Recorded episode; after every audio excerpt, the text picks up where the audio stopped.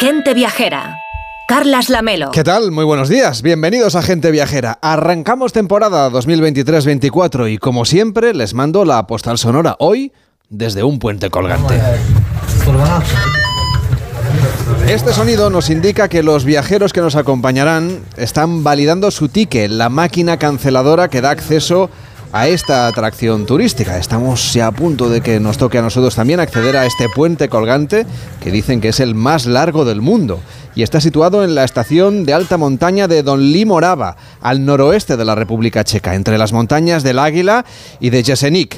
Lo cierto es que las vistas impresionan porque estamos rodeados de abetos. Antes de verlos, eso sí, tendremos que aguardar, como nos está tocando ahora, aguardar nuestro turno, porque esta instalación inaugurada hace unos meses está teniendo, la verdad, muchísimo éxito. Una vez atravesamos el, acceso, lo normal es tener que ir separando poco a poco porque quienes van delante de nosotros se detienen para tomarse una foto, el selfie, uno tras otro. Así que lo mejor es adaptarse, caminar despacio y disfrutar de las vistas.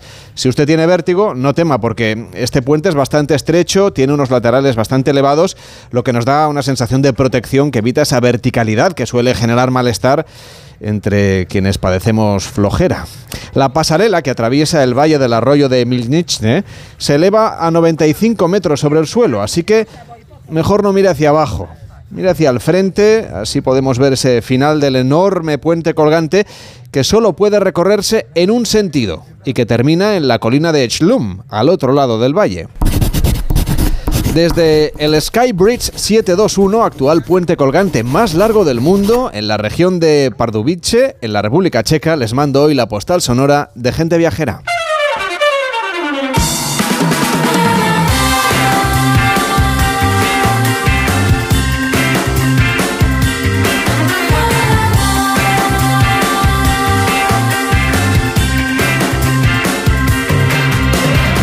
Gente Viajera, el programa de viajes de Onda Cero con Carlas Lamelo. Y a las 12 y 10, las 11 y 10 en Canarias, empezamos nueva temporada en Gente Viajera con muchos viajes en nuestra agenda. La próxima semana, sin ir más lejos, estrenaremos oficialmente la temporada de nuestra cadena en Andalucía y nosotros estaremos el próximo fin de semana en Huelva aunque les hemos acompañado todo el verano, Víctor Herranz también ha podido hacer una breve escapada. ¿Qué tal, Víctor? ¿Cómo estás? Buenos días. Muy buenos días, Carles. Oye, ¿tú a dónde has ido? Pues mira, me he cogido un barquito y me he ido a navegar por las islas Sarónicas, en Grecia. He recorrido un poquito pues, eh, las islas principales, como son Hydra, que es la isla, de los, la isla de los artistas, Poros y Spetses, que por cierto, encontramos un templo sumergido griego buceando, así de casualidad. ¿En serio? Es espectacular, la verdad, de bonito. Ya que has estado en Grecia, ¿has aprendido algo de griego? Bueno, pues aparte de los clásicos como Calimera, Calistera, Efcaristó, que es gracias, o Paracaló, lo imprescindible para sobrevivir en Grecia allí es Alimia Vira Paracaló. A, a ver, a ver, Alimia Vía Paracaló. Sí. Otra cerveza, por favor. Está muy bien. Enrique Domínguez Uceta, ¿cómo estás? Buenos días. Muy buenos días. ¿Has tenido Pues, ocasión de hacer alguna escapadilla durante estos, estas semanas? Bueno, pues sí, también, especialmente a las costas españolas, pero a las menos visitadas, porque realmente las playas estaban demasiado llenas y, y no siempre es lo más apetecible. Entonces, bueno, hay que, hay que aprovechar para pequeñas excursiones por el interior. Bueno, podemos viajar en barco, en avión, pero también en coche. Pues sí, efectivamente, yo creo que el coche es la fórmula ideal para llegar hasta, hasta los extraños rincones. Bueno, este es el sonido de un Rolls Royce Silver Shadow de los años 70. Es un coche histórico como pocos. Tiene una estética como de esas que no se habían visto antes en este tipo de vehículos, porque lleva en el techo unas tablas de surf de cuatro amigos que han emprendido una aventura que ellos llaman surf realista. Así es, y una aventura, bueno, pues de concienciación que quiere hacer levantar la vista de los dispositivos electrónicos para ver el mundo fuera de las pantallas. Muy buena idea. La verdad es que es un viaje que se inicia como los buenos viajes, con el sueño de cuatro surfistas de entre 30 y 60 años, que no hay edad para viajar y que van de camino a Cádiz para recorrer los principales destinos de surf de España y Portugal.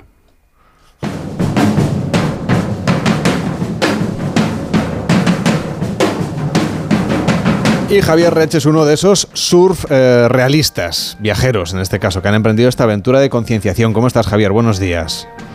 Buenos días, aloja, amigos. No te pillamos ahora mismo porque aloja muy portugués no es. No, es más hawaiano, pero, pero bueno. Estamos de momento, de momento estamos por Extremadura, no, no hemos llegado Ah, no todavía llegado. a la costa. Ah, no. No, no, no. hemos hecho, tenemos muchísimo cariño a Extremadura. Me parece una, un paraíso y en vez de, pues con este coche eh, no conviene tampoco hacer ni muchos kilómetros ni tampoco coger autovías eh, que, que- no te aportan nada. eh, ya por nosotros. Entonces hemos decidido atravesar Extremadura. Paramos ayer en, en el, en el Museo Fostel, en Malpartida de Cáceres, que es muy, muy acorde a nuestro espíritu un poco así, pues eso, surrealista. Nosotros somos surf con, con F, realistas, y bueno, pues ahora tiraremos hacia, eh, digamos, bajaremos por la ruta de la Plata, pero bueno, cogiendo la, la parte de la Sierra de Aracena y bueno, pues con tranquilidad. Llegaremos a la costa yo creo que el lunes, porque teníamos también acordado una entrevista con un, con un deportista que ya daremos el detalle eh, en las redes sociales y bueno, pues aquí estamos, on, on the road, amigos. Enrique, han elegido un muy buen sitio para, para acercarse a, a Portugal, ¿verdad? Bueno, yo creo que la costa portuguesa efectivamente tiene algunas de las mejores playas y sobre todo, especialmente en la zona del Alentejo, realmente todavía encuentras playas que son absolutamente solitarias. La verdad es que es un destino maravilloso. Sobre todo si te gustan los mares fuertes, ¿eh? Porque es un, es un mar que ofrece olas.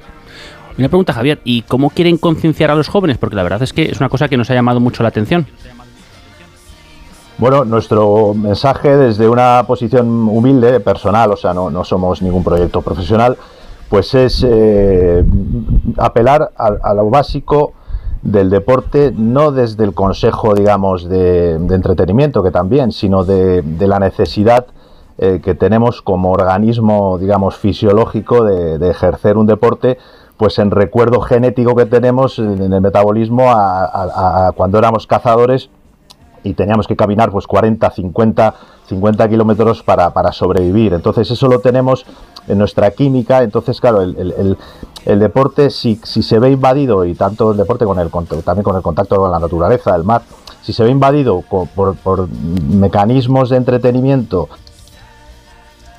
Hemos perdido esa comunicación con Javier. Espero que tengáis muy buen viaje y que y sí, eh, tengáis buen viaje. Ah, perdona, Javier, te hemos recuperado. Cuéntanos.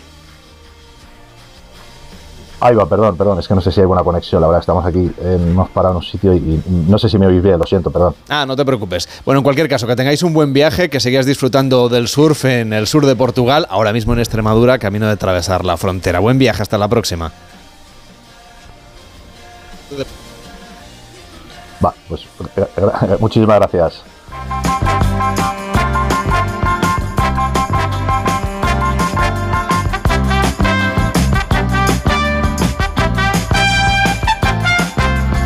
Por cierto que seguimos en directo en Onda Cero, en Gente Viajera, en onda ondacero.es barra Gente Viajera, en las redes sociales y desde esta semana también en YouTube. Ahora solo puede escucharnos en YouTube, que es lo bueno de la radio. Algún día, muy pronto, además nos podrá ver, aunque lo interesante es escucharnos. En youtube.com barra Onda Cero puede escuchar en directo también este programa, si por ejemplo ustedes de los que se pone el ordenador de fondo mientras va trabajando. Y seguimos atendiendo a nuestros oyentes que confían en nosotros para planificar sus próximos viajes y nos hacen llegar sus notas de voz de WhatsApp al 699 464666. Buenas tardes. Otra vez mi agradecimiento por tan increíble programa.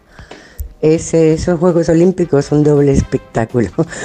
Em, bueno, la razón por la que les me he puesto en contacto con ustedes es porque voy en octubre a Soria con un grupo para recoger setas. Después me voy a quedar sola y voy a estar todo el tiempo que sea necesario a recorrer toda la provincia. ¿En qué lugares me recomiendan pernoctar y qué ver en todas y cada una de las zonas? Muchas gracias y un saludo. 699-464666, el WhatsApp de Gente Viajera con sus destinos a la carta. Enrique, siempre nos hablas maravillas de esta provincia de Castilla y León, que sin duda merece un buen viaje como el que plantea esta oyente. ¿Qué te parece esta idea que nos plantea la oyente? Bueno, pues me parece que, que tiene lo mejor y son esas ganas de, ya que voy y que tengo organizado un viaje bonito, voy a aprovechar todo lo que pueda, porque yo creo que los viajeros siempre somos un poco codiciosos de que no se nos escape nada. Y la verdad es que siempre es un placer placer viajar por la provincia de Soria, por sus grandes espacios limpios y abiertos, por sus bosques maravillosos, disfrutando de que es una provincia que tiene muy baja densidad de población. En Soria hay menos de 90.000 habitantes en toda la provincia, menos que en algunos barrios de las grandes ciudades, y eso pues te permite disfrutar de, de lo que ofrece casi para ti solo. O sea que es una experiencia muy agradable. Y como Soria es poco conocida, casi todo resulta sorprendente. Casi nadie, yo creo que tiene guardada en su cabeza una imagen que identifique a Soria, pero la verdad es que cuando llegas allí te encuentras una naturaleza increíble y bonitos pueblos medievales que están llenos de historias fascinantes. Una de esas historias es la creación de la frontera a lo largo del Duero entre los musulmanes y los cristianos. Fue mm, eh, en el cambio del primer al segundo milenio cuando construyeron fortalezas los cristianos al norte del Duero y los árabes al sur y de ese tiempo pues quedan varios castillos en la provincia que parecen de cuento como el de Gormaz, que era un castillo árabe y que parece un largo barco de piedra varado sobre una montaña al que hay que subir porque desde la altura pues se dominan esos extensos eh, paisajes eh, de Soria. Está muy cerca del Burgo de Osma y de la maravillosa ermita de San Baudelio de Berlanga, que también parece sacada de la ilustración de un cuento, o sea que es uno de los sitios que no se puede perder nuestro oyente. Pues podríamos visitar esos pueblos, Enrique, que muchos además conservan todavía esas murallas rodeando enormes fortalezas. Eh, pues sí, fíjate, hay que, hay que destacar ese castillo enorme de Gormaz, eh, que está solitario, elevado en su pedestal de piedra, es tan grande que hace que el pueblecito mm, eh, que tiene a sus pies y que le da nombre Gormaz, pues parezca diminuto, parece una pequeña hormiga urbana vista desde arriba. Y esa gran gran fortaleza califal levantada por los musulmanes en el siglo X, hay que decir que es única y que dicen que es la mayor construcción defensiva de la Baja Edad Media en toda Europa. Estaba allí vigilando un paso del, río Duero, el río que era frontera entre cristianos y musulmanes, y es una visita maravillosa, sobre todo si se combina con San Esteban de Gormaz, que está declarado conjunto histórico-artístico y se considera también la cuna del arte románico soriano, que es una de las mejores cosas que ofrece la provincia de Soria, es la provincia del románico. Pero ya que Mm, ya que estamos allí, pues hay que recordar que el Burgo de Osma es tremendo. Tiene una verdadera catedral enorme, llena de interés, iniciada en el románico y seguida luego en gótico, en renacimiento, en barroco. Es un templo que es un libro precioso de arquitectura y que está lleno de obras de arte. Es una ciudad importante, también declarada conjunto histórico-artístico, con una calle mayor recorrida por los soportales, donde se puede comer muy bien, por cierto. Pero bueno, desde el Burgo de Osma yo me iría a Calatañazor, que es también una pequeña joya. Creo que casi todo todos hemos oído ese chascarrillo que recuerda que en Calayañazor Almanzor perdió el tambor. Bueno, sí, efectivamente. Yo, yo desde luego me, lo sé desde el colegio prácticamente, pero eh, ese Calatañazor era precisamente este, el de la provincia de Soria, donde Almanzor tuvo mucho que pelear antes de perder la vida en el cercano Medinaceli. Por eso para él pues realmente significó un poco el final de su trayectoria. Pero el pueblo es de los que merecen la visita por dos razones. Primero por el lugar que ocupa, que está encaramado en una peña, fortificado eh, con su muralla del siglo XII, rodeado por un precioso Sabinar, un bosque de sabinas, y porque parece que la historia se hubiera olvidado del pueblo y por eso pues mantiene su aspecto medieval de otro tiempo, con su calle principal en cuesta, con muy buena arquitectura popular, que, que en esa tierra soriana quiere decir casas de entramado de madera, tabiques de cestería recubiertos de barro y el uso de abundantes piezas de adobe y de ladrillos con grandes chimeneas. Eh, la verdad es que la provincia de Soria guarda en los pequeños pueblos una arquitectura popular muy interesante que yo creo que vale la pena descubrir. Y acabas de mencionar Medinaceli, que también es un pueblo muy bonito, que merece una visita detenida, Enrique.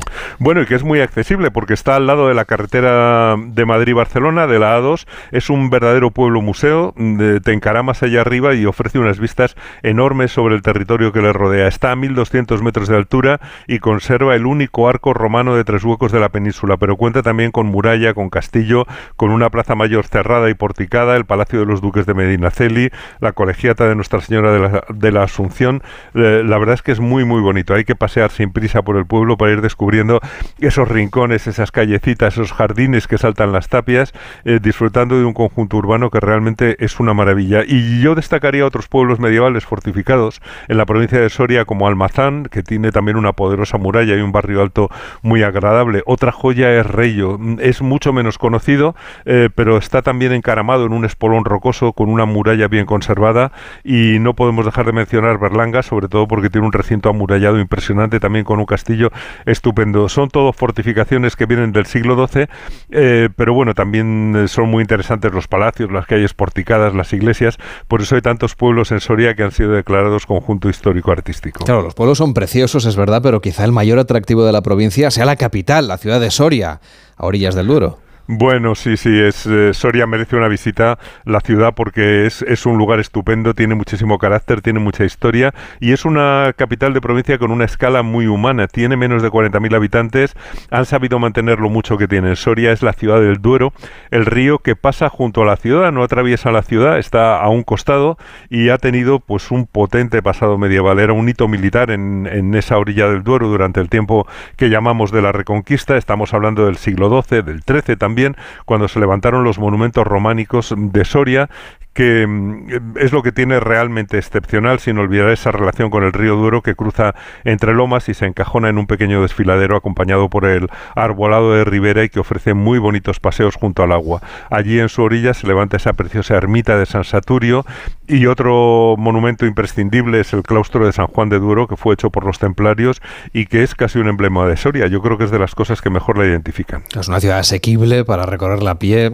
para ir disfrutando de la vida tranquila, centro peatonal, de calles con soportales y luego por la tarde pues se anima bastante, Enrique. Sí, sí, no es una ciudad en absoluto eh, que vaya a ser aburrida porque tiene, tiene también su vida ciudadana. Eh, es una ciudad medieval, eran todas muy urbanas, claro, porque estaban encerradas dentro de las murallas, no tenían parques dentro del casco antiguo, pero afortunadamente tienen ese, ese paseo a orillas del Duero que es una preciosidad y tiene iglesias como la de Santo Domingo, la de Santo Tomé, que son joyas del románico de Castilla y León.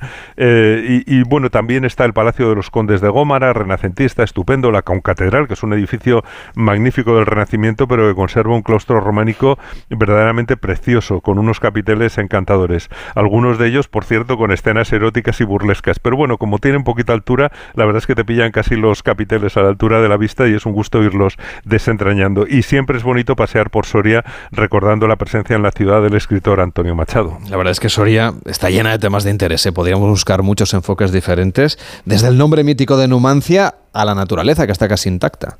Bueno, sí, Numancia, esa ciudad celtíbera que no se rindió a Roma y que fue aniquilada, pues existe. Se pueden visitar sus restos excavados y conocer su historia en el mismo lugar en el que ocurrió. Y hay otro yacimiento arqueológico en Tiermes, que es otra ciudad celtíbera que resistió mm, más tiempo que Numancia, incluso uh, el asedio de los romanos, aunque no tenga tanta fama. Y luego lo que tú dices, Carlas, la naturaleza de Soria es increíble porque mm, al estar en una provincia poco poblada, pues tienes la naturaleza casi para ti solo. Por eso mm, va nuestra oyente a coger setas, porque es una de las grandes actividades, y es que se pueden encontrar muchas setas en, en esos enormes pinares y que son también un estupendo refugio de fauna. Y lo era también en el pasado, cuando andaban por ahí los dinosaurios y dejaron sus huellas en el suelo, ahora petrificadas, mm, que se pueden ver en la ruta de las ignitas en diferentes lugares donde han colocado reproducciones de los dinosaurios que dejaron esas huellas, algunos de ellos a tamaño real. Y hay un centro de recepción de visitantes en Villar del Río y un parque de aventuras del Cretácico en San Pedro Manrique, o sea que eh, es también otra posibilidad de, de, conocer la provincia de Soria. Claro, son lugares estupendos para ir en familia, para viajar con los niños, pero también los mayores. ¿eh? Es una provincia que hace las delicias de los visitantes que son senderistas. Bueno, sí, los paisajes son estupendos. Es muy recomendable, por ejemplo, visitar la Laguna Negra, que está en un circo rodeado por pinares, en un circo rocoso rodeado por pinares, en torno a una laguna de origen glaciar que tiene unas aguas oscuras y profundas y que realmente es muy bonito. Está en la Sierra de Urbión, cerca ya de La Rioja. Eh, es una provincia también muy literaria. Antes de Machado, ya sabes que Gustavo Adolfo Becker pasó temporadas en la provincia y escribió sobre sus paisajes en sus rimas y leyendas. Y, y, la Laguna Negra de la que hablaba antes, pues parece intacta, pero el Alledo de Moncayo también, la Laguna de Cebollera, naturaleza pura. Y ese profundo cañón del río Lobos, que es, es un estupendo refugio para las aves, para águilas, para halcones, azores, cernícalos, aunque lo más espectacular es contemplar el vuelo de los buitres leonados que tienen en el cañón su mayor colonia en la provincia. Y en otoño, ahora, pues llega también la berrea, los bosques de Soria, la Sierra de Urbión. Como ves, Soria tiene un poquito de todo, tiene castillos, iglesias, pueblos, mucha naturaleza, me temo es ideal para caminar en el bosque también buscando setas, como va a hacer nuestra oyente, que me temo que aunque se quede por allí 15 días, pues no le va a dar tiempo a descubrir todo, pero será, será un placer recorrer esa provincia que está llena de lugares verdaderamente fascinantes, bellísimos y que además nos ofrece toda la tranquilidad del mundo, que es lo mejor para viajar. Una petición que nos llegaba al 699 464666, el WhatsApp de gente viajera. 699 46 6364666. Pero antes de venir a Huelva el próximo fin de semana, Enrique, te vas a escapar esta semana a la comunidad valenciana, ¿verdad? Pues sí, porque han montado un evento verdaderamente muy, muy apetecible, que es el APLEC eh, vinculado a la denominación de origen arroz de Valencia, en el que van a acudir muchísimos chefs eh, importantísimos, Quique da Costa, por supuesto, a la cabeza, Ricard Camarena, pero también Jordi Roca, o incluso el actor Juan Echanove, que ya es también una verdadera eminencia gastronómica. Y yo creo que la idea es muy bonita, porque va a ser eh, asomarse a la albufera y conocer el tema del arroz prácticamente desde desde el principio, es decir, desde eh, su cultivo en, la albufera, eh, la manera en que se cosecha y la manera en que preparaban el arroz también, pues los propios habitantes de la albufera, los que, los que hacen que nos llegue el arroz hasta nuestras mesas y que preparemos luego cada uno nuestra, nuestras paellas maravillosas.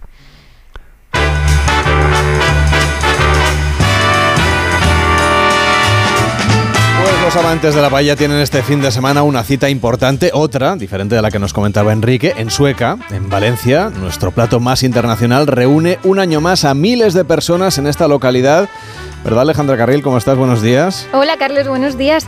Además, es un plato que tiene hasta su propio Día Mundial, que lo dicen pocos y para el que cada uno yo creo que tiene como su secreto a la hora de prepararlo. Mañana sabremos quién prepara la mejor paella del mundo porque se celebra una nueva edición del concurso internacional de paella en Sueca. No sé si estamos aún a tiempo de participar. Mm, bueno, a nosotros no sé si se nos daría muy bien. Los que sí van a participar son los representantes de 45 restaurantes que se darán cita mañana en esta edición que llega a su número 62, que se dice pronto. El objetivo es conseguir hacer la que será considerada como la mejor paella del mundo. Y no solo hay cocineros y participantes españoles, todo lo contrario. Hasta Sueca se han desplazado profesionales de restaurantes de Argentina, de Australia e incluso de Corea del Sur, que precisamente cercano está. Hasta 16 países diferentes estarán presentes en esta ocasión y es que la paella pues es un plato que nos une a todos y hay para todos los gustos. No sé cuál será vuestra favorita, pero mañana en esta localidad valenciana este certamen gastronómico, vamos, va a llenar sus calles de nuestro arroz más internacional. Tony Landete, director del concurso internacional de paellas. ¿Cómo está? Buenos días. Buenos días, ¿cómo estáis vosotros? Nosotros, eh, hombre, un poco muertos de envidia, ¿verdad que sí, Enrique? Porque no vamos a poder probar esas paellas todas candidatas a la mejor del mundo, deben ser todas buenísimas. Pues, pues bueno, eso lo sabremos mañana. no, decías, Enrique, perdona. Realmente. No, decíamos que teníamos un poquito de envidia. Para ver, para que una paella pueda llegar a ser considerada la mejor del mundo, eh, Tony, ¿qué, características tiene que tener? No hablo de los ingredientes ni de la receta, sino qué es lo que valora el jurado. Pues bueno, el jurado lo que va a valorar mañana son diferentes aspectos, desde la simetría, el color, sabor, cocción del grano, y el socarrat, el puño socarrat. Mm. Eso es lo bueno, ¿verdad, Enrique? Bueno, eso es lo más exquisito, eso que vas arrancando del fondito y que está un poquito tostado. Ahí yo creo que se acumulan los, los sabores más potentes de, la paella. Eh, Tony, el año pasado, esto fue bastante noticia, se llevó el título Un restaurante mexicano. Eh, eso fue muy comentado. Bueno, vamos a ver, esto sí, fue comentado. Aquí lo que hacemos es que vienen, en este caso, el año pasado fueron 42, 42 concursantes, este año son 45, porque no hemos querido dejar ningún país fuera. Somos 16 países los que van a concursar. Ahora mismo están haciendo una masterclass. Y, y la verdad es que hay un jurado donde puntúa lo que os he dicho. Eh, del 1 al 3 el color, del 1 al 3 el, el, la simetría, del 1 al, al 3 el sogarrat y del 1 al 5 el, la cocción y el sabor. ¿Vale? Entonces al final hay una numeración y hay unos puntos y el que más puntos tiene gana. No, el, jurado no sabe quién está votando. ellos vienen, cuando tú vienes al concurso ves unos números que pertenecen a un restaurante, pero cuando entra el jurado esos números ya no existen, existen unos códigos que ha puesto un notario. Por lo tanto ellos están puntuando una paella con un código que no saben quién es. Y resulta pues que cuando terminó el año pasado el que más puntos tenía era un mexicano. Y entonces se llevó el premio, claro. Mañana qué hora sabremos cuál es la paella ganadora. La hora exacta no la vamos, no sabemos porque más o menos que quisiéramos pues que fuera sobre las 4 o 4 y algo. Bueno, pues ya Dependerá también, que hay que, probar, hay que probar muchas paellas. en todo caso que lo cuenten en Radio Estadio. Pues muchas gracias Tony Landete, director del concurso internacional de paellas. Gracias por acompañarnos y por estar en Gente Viajera. Que vaya bien ese concurso. Muchísimas gracias. Esperamos a mañana a todos que queréis venir.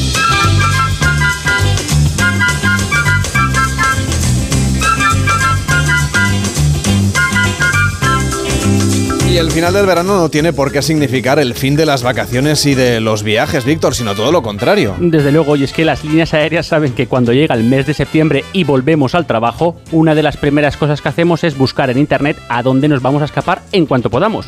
Por eso aprovechan para lanzar ofertas tentadoras e Iberia, sin ir más lejos, vuelve con su tradicional vuela, vuela. Vuela, vuela.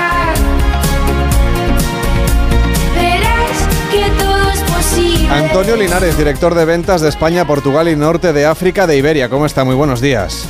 Muy buenos días, Carlas. ¿Cómo va esa campaña? Pues va, va muy bien, eh, la verdad. Eh, ya iniciamos el 31 de mayo, es una campaña eh, con, con la que pondremos a, a la venta hasta el 21 de septiembre ofertas especiales para vuelos desde ahora hasta el año que viene, hasta junio en concreto del, del 2024. Y bueno, pues eh, utilizar ¿no? el, retrogusto, el retrogusto agradable que tienen los clientes después de haber eh, vuelto de sus vacaciones para, para hacer un poco de reclamo y que, y que se metan en la página web, que compren a través de nuestros canales indirectos, nuestras agencias de viaje, eh, pues eh, viajes para hacer sus próximas vacaciones. ¿Tienen ustedes observado que a la vuelta de las vacaciones, aunque sea como para evadirnos, buscamos, no sé, ideas de viaje? Es decir, que, que por lo menos buscamos más. No sé si reservamos más, pero al menos buscamos más, ¿no?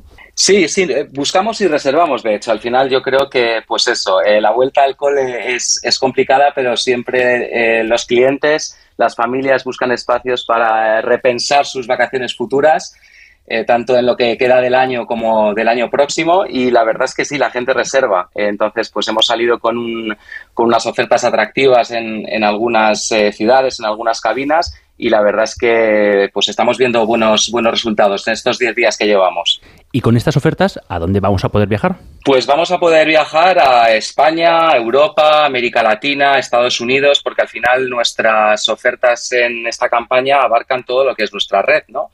Eh, además, eh, adicionalmente hemos incorporado a nuestra red, eh, como sabréis, el Cairo y Doha, que añadimos a las rutas ya lanzadas de Romanievi en Laponia, de Washington y de Dallas el año pasado. Entonces, pues eh, nuestra red es amplia y la, y la campaña se extiende a toda esa, a esa red que tenemos. Oiga, y ahora, así en septiembre, a la vuelta de las vacaciones para la mayoría, ¿qué destinos nos suelen gustar más? ¿Qué partes del mundo solemos reservar con mayor frecuencia los españoles? Pues buscan un poco de todo, la verdad. Eh, yo creo que eh, la gente empieza a pensar pues, en Semanas Santas del año que viene y hace Américas Latinas y hace Estados Unidos.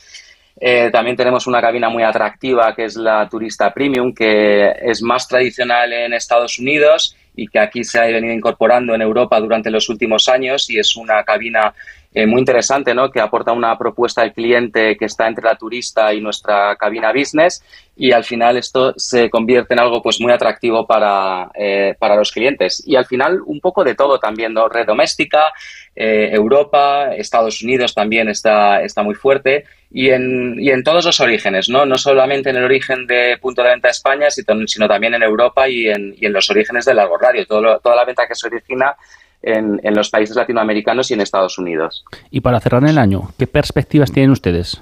Pues eh, somos, somos moderadamente optimistas, la verdad. Eh, nos encontramos con una demanda que todavía es fuerte. Es cierto que el tráfico corporativo, el tráfico de negocios está un poquito más bajo que lo que teníamos en el 2019, pero se está compensando con el tráfico vacacional. Eh, yo creo que las familias, los clientes después todavía de la pandemia siguen eh, anteponiendo en el uso de sus presupuestos eh, lo que es la experiencia de volar, de viajar, de conectar con sus familias, de, de hacer vacaciones a otros gastos que tradicionalmente se anteponían antes de la pandemia y esto está haciendo que ese tráfico vacacional pues, pues siga fuerte. Y al final es un tráfico que, que, bueno, pues no solo eh, vuela en, las, en la cabina turista, sino que también hace uso de esa, tarif- de esa cabina premium eh, y, esa, y esa premium leisure que llamamos, que llamamos anteriormente. Antonio Linares, director de ventas de España, Portugal y Norte de África de Iberia. Gracias por acompañarnos. Buenos días. Buenos días, muchísimas gracias. Un abrazo a todos. Por cierto, Enrique, tú si pudieras, ¿a dónde te escaparías?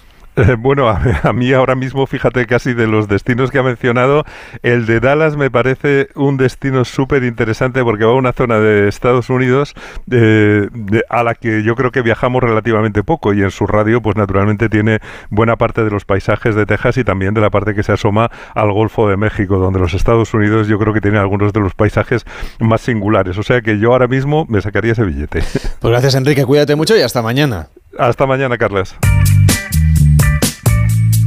Y para los que aún tienen vacaciones, traemos novedades muy interesantes de viajes el corte inglés. ¿Buscas un refugio de privacidad y exclusividad en el mar? MSC Cruceros y Viajes el corte inglés te traen el MSC Yacht Club. Un espacio reservado dentro de un crucero para que vivas una experiencia superlativa. Disfruta de un servicio personalizado donde vivir el máximo confort y el lujo.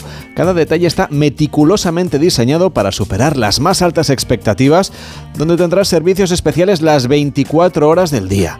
Mayordomo, selección de bebidas premium extra y acceso a la suite termal MSC Aurea Spa, entre otras muchas cosas. Experimenta con MSC Cruceros una nueva dimensión de barcos donde podrás viajar en un yate privado dentro de un crucero. Déjate asesorar por los expertos de viajes El Corte Inglés y descubre destinos tan mágicos como el Mediterráneo, el norte de Europa, Emiratos o el Mar Rojo. Reserva ahora con MSC Cruceros y Viajes El Corte Inglés y consigue hasta 400 euros de crédito a bordo. Consulta condiciones. Hacemos una pausa en Gente Viajera y nos subimos a un globo aerostático para recorrer Cataluña. Gente Viajera, el programa de viajes de Onda Cero con Carlas Lamelo. Queremos pasar la tarde del sábado con vosotros. Para contaros todo lo que pasa. Muchos invitados, Habrá actualidad, muchas risas. cosas que os interesarán mucho. Si queréis pasar una tarde diferente, Este es el lugar. y el sábado es el día. Con Adela González y Boris Izaguirre. Más vale Sábado. Hoy a las tres y media de la tarde, estreno en La Sexta. Almería, eres mi sol. Sol que ilumina majestuosos pueblos y enigmáticos rincones. Sol que embellece monumentos y descubre tradiciones. Sol que enciende sabores únicos. Luz auténtica, única e inesperada. Eres historia, arte y pasión. Almería, eres mi sol. El sol que necesito. Diputación de Almería y Costa de Almería. Entonces con el móvil puedo ver si mis hijos han llegado a casa o si han puesto la alarma al irse. Claro, puedes verlo todo cuando quieras. Con la app ves si está conectada la alarma y con las cámaras puedes ver si están ellos o no. ¿Mm? Además, con los sensores de puertas y ventanas sabes si está toda la casa cerrada. Es así de fácil. Y para cualquier otra cosa puedes avisarnos que nosotros siempre estamos al otro lado. Protege tu hogar frente a robos y ocupaciones con la alarma de Securitas Direct. Llama ahora al 900-272-272. ¿Eres joven más 60? Ahora tu edad tiene premio.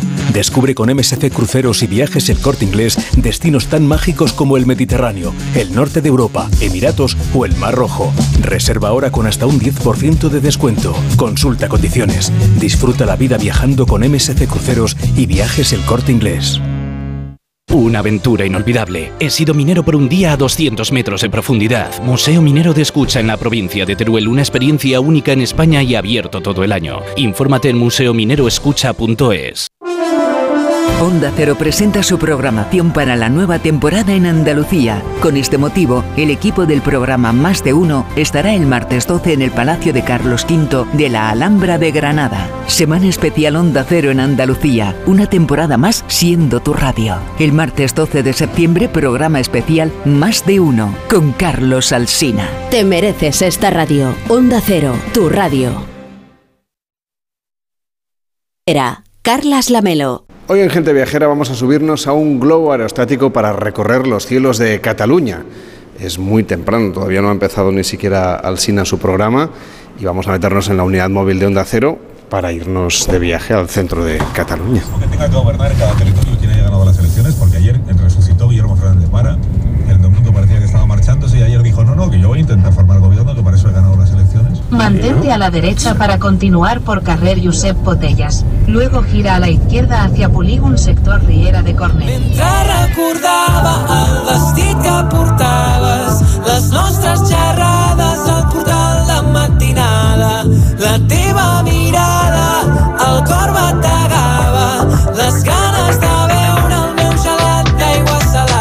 Para visitar Cataluña desde el aire hemos elegido la comarca del Bages. Si miramos el mapa, es una zona plana en el centro de la comunidad, casi equidistante de los Pirineos, de la costa y de las provincias de Girona y de Lleida. Una ubicación privilegiada para subirnos a un globo aerostático. Pero esta experiencia empieza bastante antes, cuando se despliega la vela sobre el descampado que hace las veces de aeródromo, casi improvisado. Y allí nos encontramos con Arnauto Rabadella, de la empresa Globus Pirineu. Buenos días. ¿Cómo se prepara un globo para un viaje? Bueno, em- empezamos con hinchado en aire frío y una vez lo tenemos ya en su punto, eh, ponemos calor adentro y el globo se levanta. Y ahora es el momento de que ya vayan subiendo los pasajeros. Yo soy Arnau, ¿vale? El piloto de hoy. Eh, el vuelo es súper tranquilo, ¿vale? Tiene una durada aproximadamente de una hora, vamos a subir a unos mil metros, ya veréis las vistas que hay allí. Hoy la previsión es muy buena, aparte la dirección nos lleva hasta el medio del valle, que veremos Montserrat perfecto, ¿vale? Eh, durante el vuelo, importante no cambiar de sitio, ¿de acuerdo? Ni saltar afuera. Eh, y la parte más importante es cuando vayamos a aterrizar, ¿de acuerdo? Cuando vayamos a aterrizar, el globo irá en esta dirección.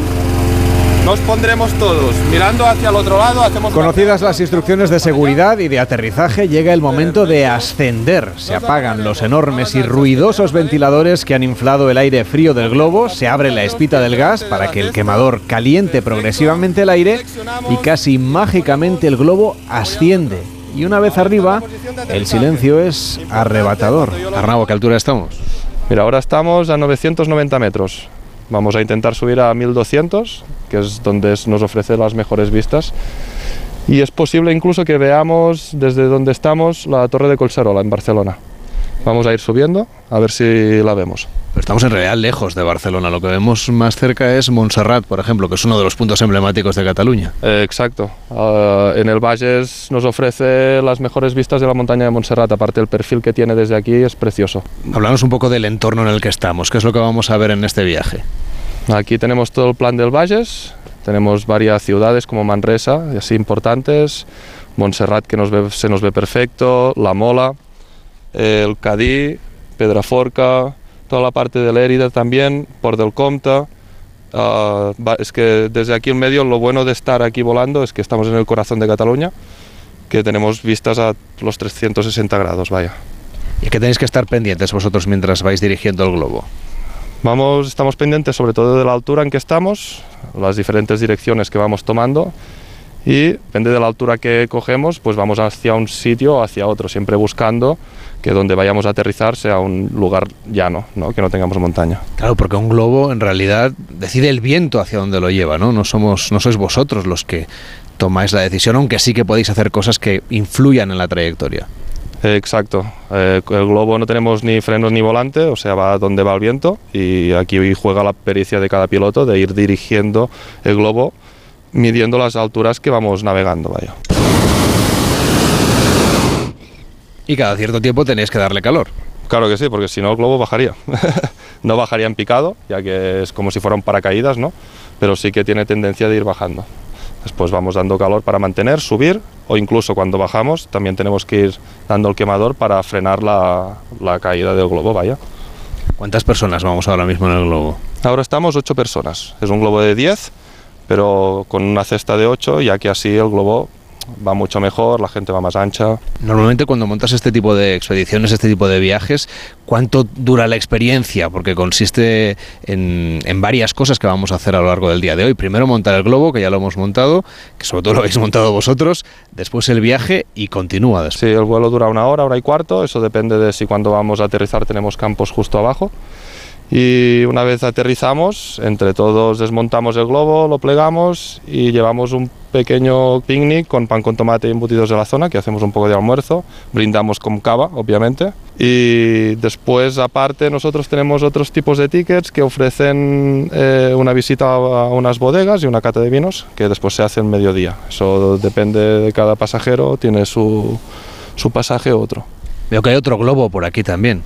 Exacto, somos varias empresas aquí en la zona de Cataluña y todos nos llevamos fantásticamente bien, obviamente. Y lo bonito de ver otro globo aquí volando es ver la perspectiva ¿no? de cuando va subiendo él, nosotros bajamos. y esto también es, es un punto a favor, vaya. ¿Cuáles son las zonas de Cataluña que tienen más éxito entre los viajeros que vienen a vivir la experiencia de subirse a un globo? Las, las zonas más bonitas son el Valles, sobre todo Valles con vistas a Montserrat, la Cerdaña. Hay zonas como Vic que también son muy bonitas, Camarasa, que está en San Llorenç de Montgai, precioso. Eh, son varias las zonas que nos ofrece Cataluña para volar. Lo cierto es que aquí donde estamos, en el Valles, en realidad vemos la zona de Vic también, vemos prácticamente esos puntos que nos has contado, casi todos se ven desde el lugar en el que estamos, aquí. Exacto, exacto. Lo bueno de estar en medio de, de Cataluña, vaya, es que tenemos visibilidad a todas las otras zonas. Una cosa curiosa que es que cuando le has dado al quemador, en realidad el indicador este de altura parecía que iba hacia abajo en lugar de hacia arriba. Claro, estábamos bajando, estábamos bajando a metro y medio por segundo aproximadamente. Al, da, al accionar el quemador ya se va poniendo a cero y ahora empezará a subir hasta cero y medio. Depende, depende de la potencia que le des al quemador, vaya. Hay una cosa que es muy importante cuando vais a hacer una expedición de este tipo, que es ver la previsión meteorológica, que incluso llega a cambiar los planes, ¿no? Se anulan muchas salidas a lo largo del año porque la previsión meteorológica no es tan buena como querríamos. Eh, exacto, los vuelos en globo siempre son a primera hora de la mañana, que es cuando la meteorología está más calmada, pero no podemos tener ni mucho viento, ni niebla, ni lluvia. Estos serían los tres factores que imposibilitarían el vuelo. Aparte para el pasajero tampoco es muy bonito salir a volar y tener una capa de nubes abajo, ¿no? Vaya. Y es importante no tener niebla porque a la hora de aterrizar tenemos que ver el campo donde vamos a aterrizar, que si tenemos niebla no vemos nada. Por eso hay que madrugar tanto, ¿no? Hay que madrugar, esto es importante, pero también se agradece porque es la hora del día que las vistas son más bonitas, está más limpio el cielo y es más bonito todo. Y de la previsión meteorológica convencional, vosotros qué es lo que en qué os fijáis más? Principalmente en el viento. Después a partir de aquí está bien el viento, en, super, en superficie, importante, las direcciones y que no tengamos probabilidad ni de lluvia ni de niebla. Y una de ellas sabéis más o menos cómo va a ir y sabéis que hay buenas condiciones para poder viajar. Mm, ¿Cómo decidís la ruta? ¿Cómo decís el punto en el que salís y más o menos hacia dónde queréis ir? Uh, depende de la zona, tenemos varios campos de despegue, sobre todo aquí en la zona del Valles. Si tenemos una dirección, tenemos que salir de un punto del valle y si tenemos otra, desde otro punto, más que nada porque siempre tenemos que quedar centrados en el medio del valle para la hora de aterrizar que tengamos un sitio llano para, para poder hacer el aterrizaje.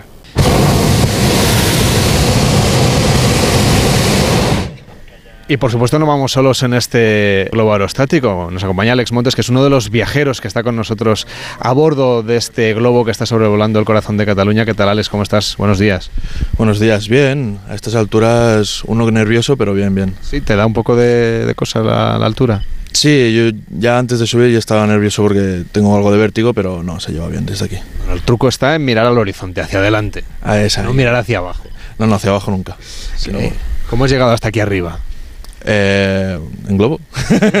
bueno, la familia nos ha regalado a los tres el vuelo en, en globo, porque hacía tiempo que mi madre quería, quería volar. Y, y, nada, pues aquí estamos. ¿Qué tal la experiencia?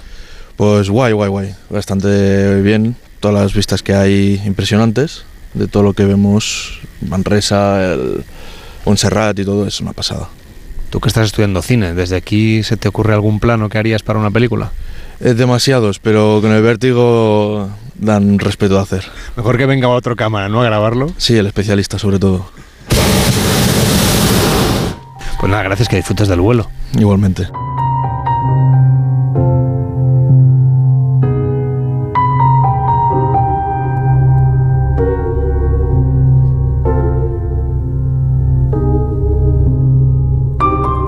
Desde lo alto se pueden hacer fotografías, observar el horizonte o quedarse hipnotizado con las maniobras casi automáticas que realiza el piloto del globo para ir aprovechando esas bolsas de aire y tratar de dirigir mínimamente la orientación de la ruta, hasta que llega el momento de colocarse en posición de seguridad para aterrizar. Arnaud, nos estamos preparando para aterrizar, parece, ¿no? Sí, vamos, estamos mirando a ver la dirección que tenemos ahora, qué campos tenemos en, en bueno, la dirección que vamos, vaya. Después ya empezamos a hacer las maniobras de aterrizaje. ¿La cosa parece fácil? Sí, siempre es fácil. Yo desde aquí arriba no lo veo tan claro, ¿eh? Sí, ya veréis que es súper tranquilo y es la parte más bonita también, la hora de aterrizar, donde hay más, más emoción, vaya. Pues lo vamos a ir narrando aquí en Gente Viajera. Ya no me dirás qué tenemos que hacer. Muy bien. Está preparando ya los últimos detalles. Esto ya está descendiendo y enseguida dar tierra. Y ya hemos llegado. Víctor Herranz, ¿qué tal la experiencia? Pues muy bien, la verdad es que ha sido una cosa bastante movidita. Pero muy bonita. Pues nada, ¿Qué tal? Sobre todo las vistas. Lo seguiremos ¿Eh? contando aquí en Gente Viajera. Aparcado. hoy, volando en globo en el centro de Cataluña. Venga. Arnau, y una vez llegamos a tierra, ¿qué es lo que hay que hacer? Hay que plegar toda esta vela, ¿no? Que es como le llamáis vosotros a lo que nosotros entenderíamos desde fuera que es el globo. Exacto, sí, una vez aterrizamos, la- el trabajo es plegar la vela y cargar todo en el remolque. Decíamos que esto es una experiencia que se puede vivir también como experiencia turística. De hecho, la mayor parte de la gente que viene a disfrutar de esta experiencia lo hace con un motivo vacacional, pero también tenéis eh, grupos de empresas, de incentivos, es decir, que el, el turismo dedicado al sector del maíz también está presente. Sí, también está presente. Hay muchas empresas que como incentivos realizan un vuelo en globo y después sí que tenemos que llevar 14 o 15 globos, depende del tamaño de la empresa, ya que todos tampoco caben adentro de la cesta. Y Arnau, eh, ¿cómo se puede hacer una reserva de un viaje en globo con vosotros? Con nosotros eh, en nuestra web hay los diferentes tickets, ahí también tenemos los precios, es comprar el ticket de vuelo. Una vez comprado, eh, llamarnos con el número de ticket para reservar la fecha que se quiera volar. Suele haber mucha demanda, es decir, hay que pedirlo con cierta antelación. Un poquito, sobre todo ahora en temporada alta, que es en verano, que también hace más buen tiempo, normalmente tenemos un mes de espera más o menos, unos 20 días aproximadamente. Arnau Torrebadella de aglobuspirineu.com, gracias por acompañarnos y por hacer posible este viaje que hemos hecho también en colaboración con la Agencia Catalana de Turismo. Hasta la próxima, buenos días. Hasta la próxima, gracias. Gente Viajera, el programa de viajes de Onda Cero con Carlas Lamelo. Con las lentillas, el polvo, los ordenadores, notamos los ojos secos, nos pican. La solución es Devisión Lágrimas. Devisión alivia la irritación y sequedad ocular. Devisión Lágrimas. Este producto cumple con la normativa vigente de producto sanitario. Del 30 de septiembre al 1 de octubre vuelve la Feria Medieval del Vino en Monte Aragón, Toledo. Catas de vino de las diferentes comarcas, representaciones de la vendimia, teatro de calle, talleres, degustaciones. Del 30 de septiembre al 1 de octubre ven a conocer la Feria Medieval del Vino en Monte Aragón, Toledo. Fiestas de interés turístico regional. Ya está en marcha la cuarta edición de los reconocimientos Go ODS, una iniciativa del Pacto Mundial de Naciones Unidas y la Fundación Rafael del Pino para reconocer la innovación orientada a los objetivos de desarrollo sostenible. Si tienes un proyecto innovador que impulse estos objetivos, no dejes de inscribirte en reconocimientosgoods.com antes del 17 de octubre y consigue tu reconocimiento Go ODS con la colaboración de A3 Media. Descubre la historia de María Jiménez. Dicen de mí que soy un icono, una de las grandes, una mujer poderosa. Yo me tiraba todo lo que se movía. Pepe fue el mayor error de mi vida. Yo me sentía culpable. Así fueron los 22 años que estuve con él. Se acabó. María Jiménez, Mi Mundo es Otro. Primera parte. Mañana a las nueve y media de la noche en La Sexta. Serie documental completa ya disponible en A3 Player. En Onda Cero, Gente Viajera, Carlas Lamelo.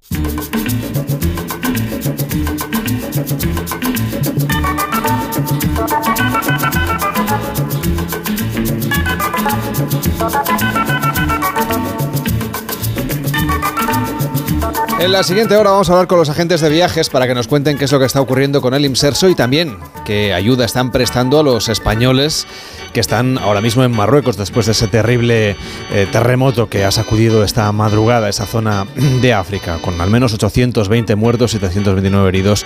Son los últimos datos que nos van a actualizar ahora en el boletín.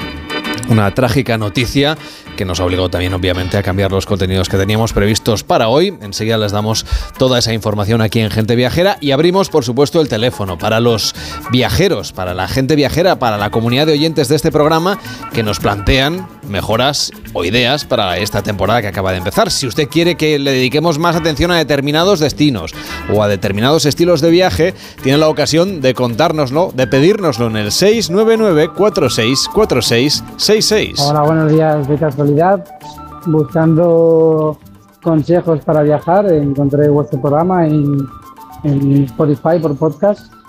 Y bueno, quiero realizar una consulta en cuanto a viajar con, con bebés. Nosotros tenemos un bebé que tiene ocho meses ahora, y nos gustaría hacer una escapadita en la que podamos disfrutar los tres de, de- de unos días de descanso y de relax. Vivimos por Valencia y nos gustaría saber qué cosas o qué opciones nos podríais, nos podríais dar para viajar de una forma tranquilita, que no sea un viaje muy pesado en coche y que podamos disfrutar de unos días con el peque. Muchas gracias. Vamos a buscar ofertas y propuestas, claro que sí.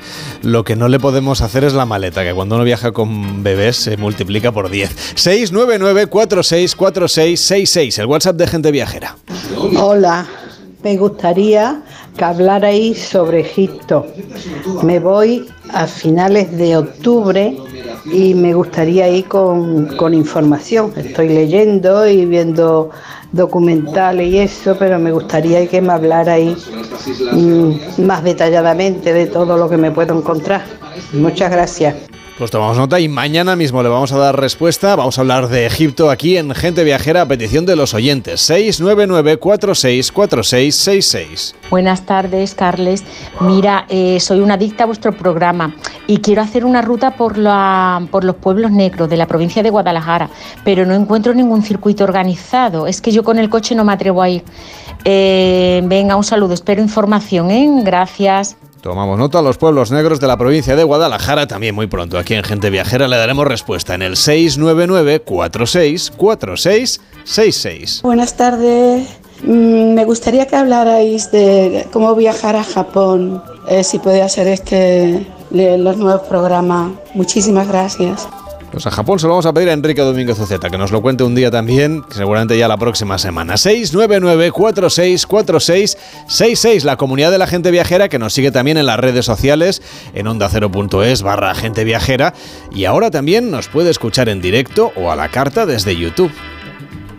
En general del programa me gusta pues cuando te dais ideas para nuevos destinos y seguir marcando puntos en el Google Map.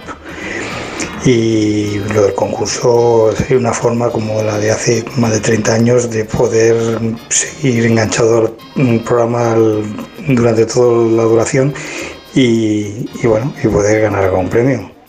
No estaría mal. Aquí el concurso que había que adivinar de dónde estaban hablando y que iban lanzando pistas. Estoy hablando del año 90. Gracias, hasta luego. Pues apuntamos esa idea de recuperar un concurso aquí en Gente Viajera, ¿por qué no? 699-464666, el WhatsApp de Gente Viajera. Hola, me llamo Aida y los escucho desde Boca del Río, Veracruz, México. Me gusta mucho el programa. Les envío un fuerte abrazo. Pues muchísimas gracias, oyentes que nos escuchan también a través de internet y de las plataformas de audio. Llegan las noticias. Yolanda Viladecans nos cuenta qué es lo que ocurre en el mundo y seguimos viajando en Gente Viajera. Hasta ahora mismo. La una mediodía en Canarias.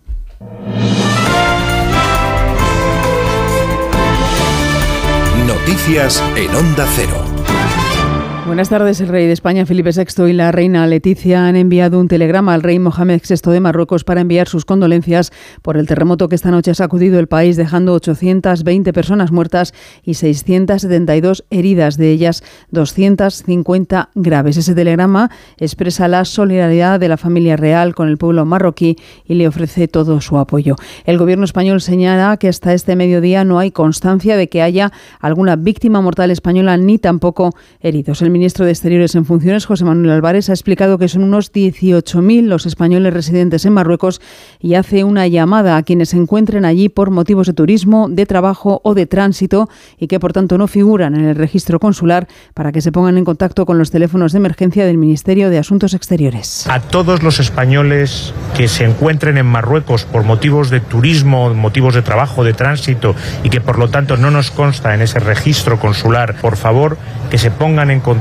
con los teléfonos de emergencia consular que eh, vía Twitter ha estado tuiteando desde esta mañana la embajada y los consulados de España. También lo puede hacer cualquier familiar que quiera tener noticias o que tenga constancia de que algún español se ha desplazado a Marruecos en estos días. El Ministerio del Interior ha activado además el Comité Estatal de Apoyo Internacional de Protección Civil para poder dar una respuesta inmediata en el caso de que las autoridades de Marruecos soliciten ayuda tras este terremoto. Entre tanto, seguimos recabando testimonios de turistas españoles que han vivido in situ este seísmo y que afortunadamente están bien. Se quejan de que nadie les está dando información y de que hay mucho caos, informa Robert Calvo. El desconcierto reina a esta hora porque los turistas españoles no saben qué va a pasar ni tampoco tienen información por parte de las autoridades locales. Nos cuenta Mateo Cuevas que él y su pareja se acostaron pronto anoche, sobre las 10, y que el terremoto les despertó. Entonces comenzó el caos, los gritos y la desesperación. A esta hora nadie les está guiando sobre qué hacer. El momento de ahora es un caos total. Eh, sí que es cierto que la ciudad parece que tiene normalidad. Eh, pero no sabemos qué hacer.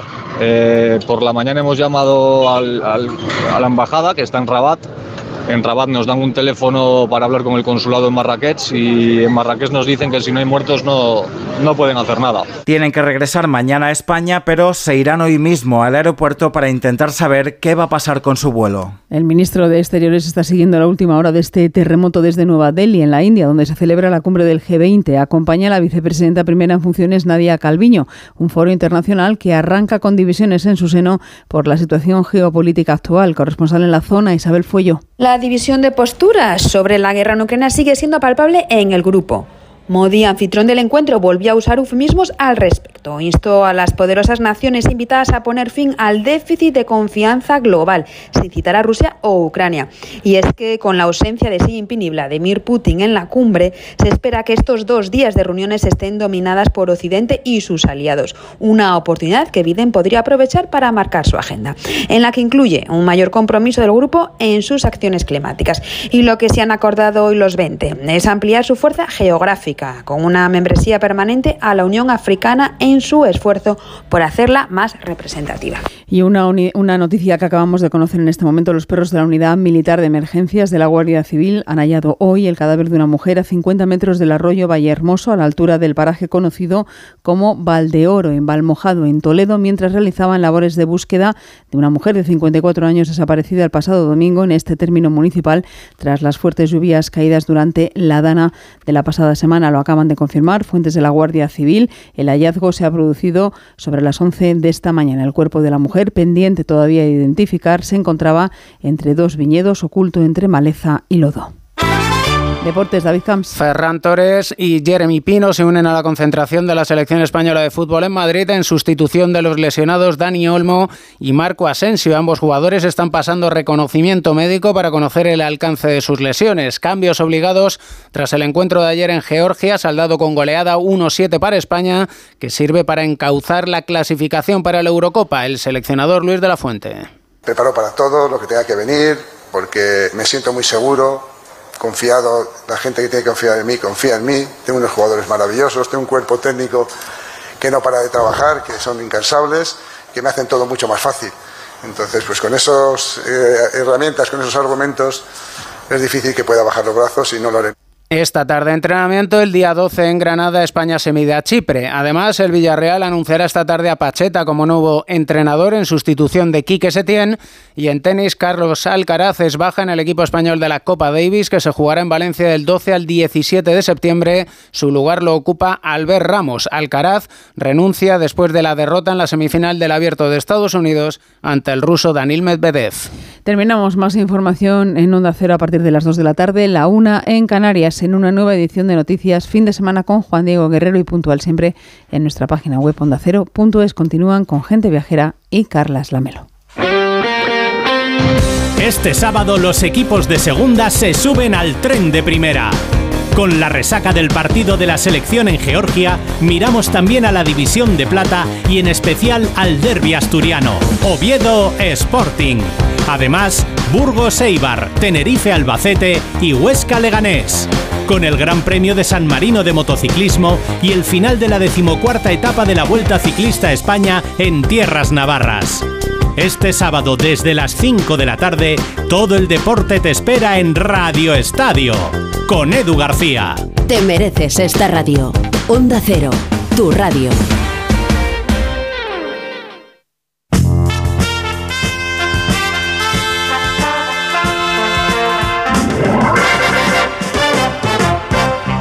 Carlas Lamelo, gente viajera.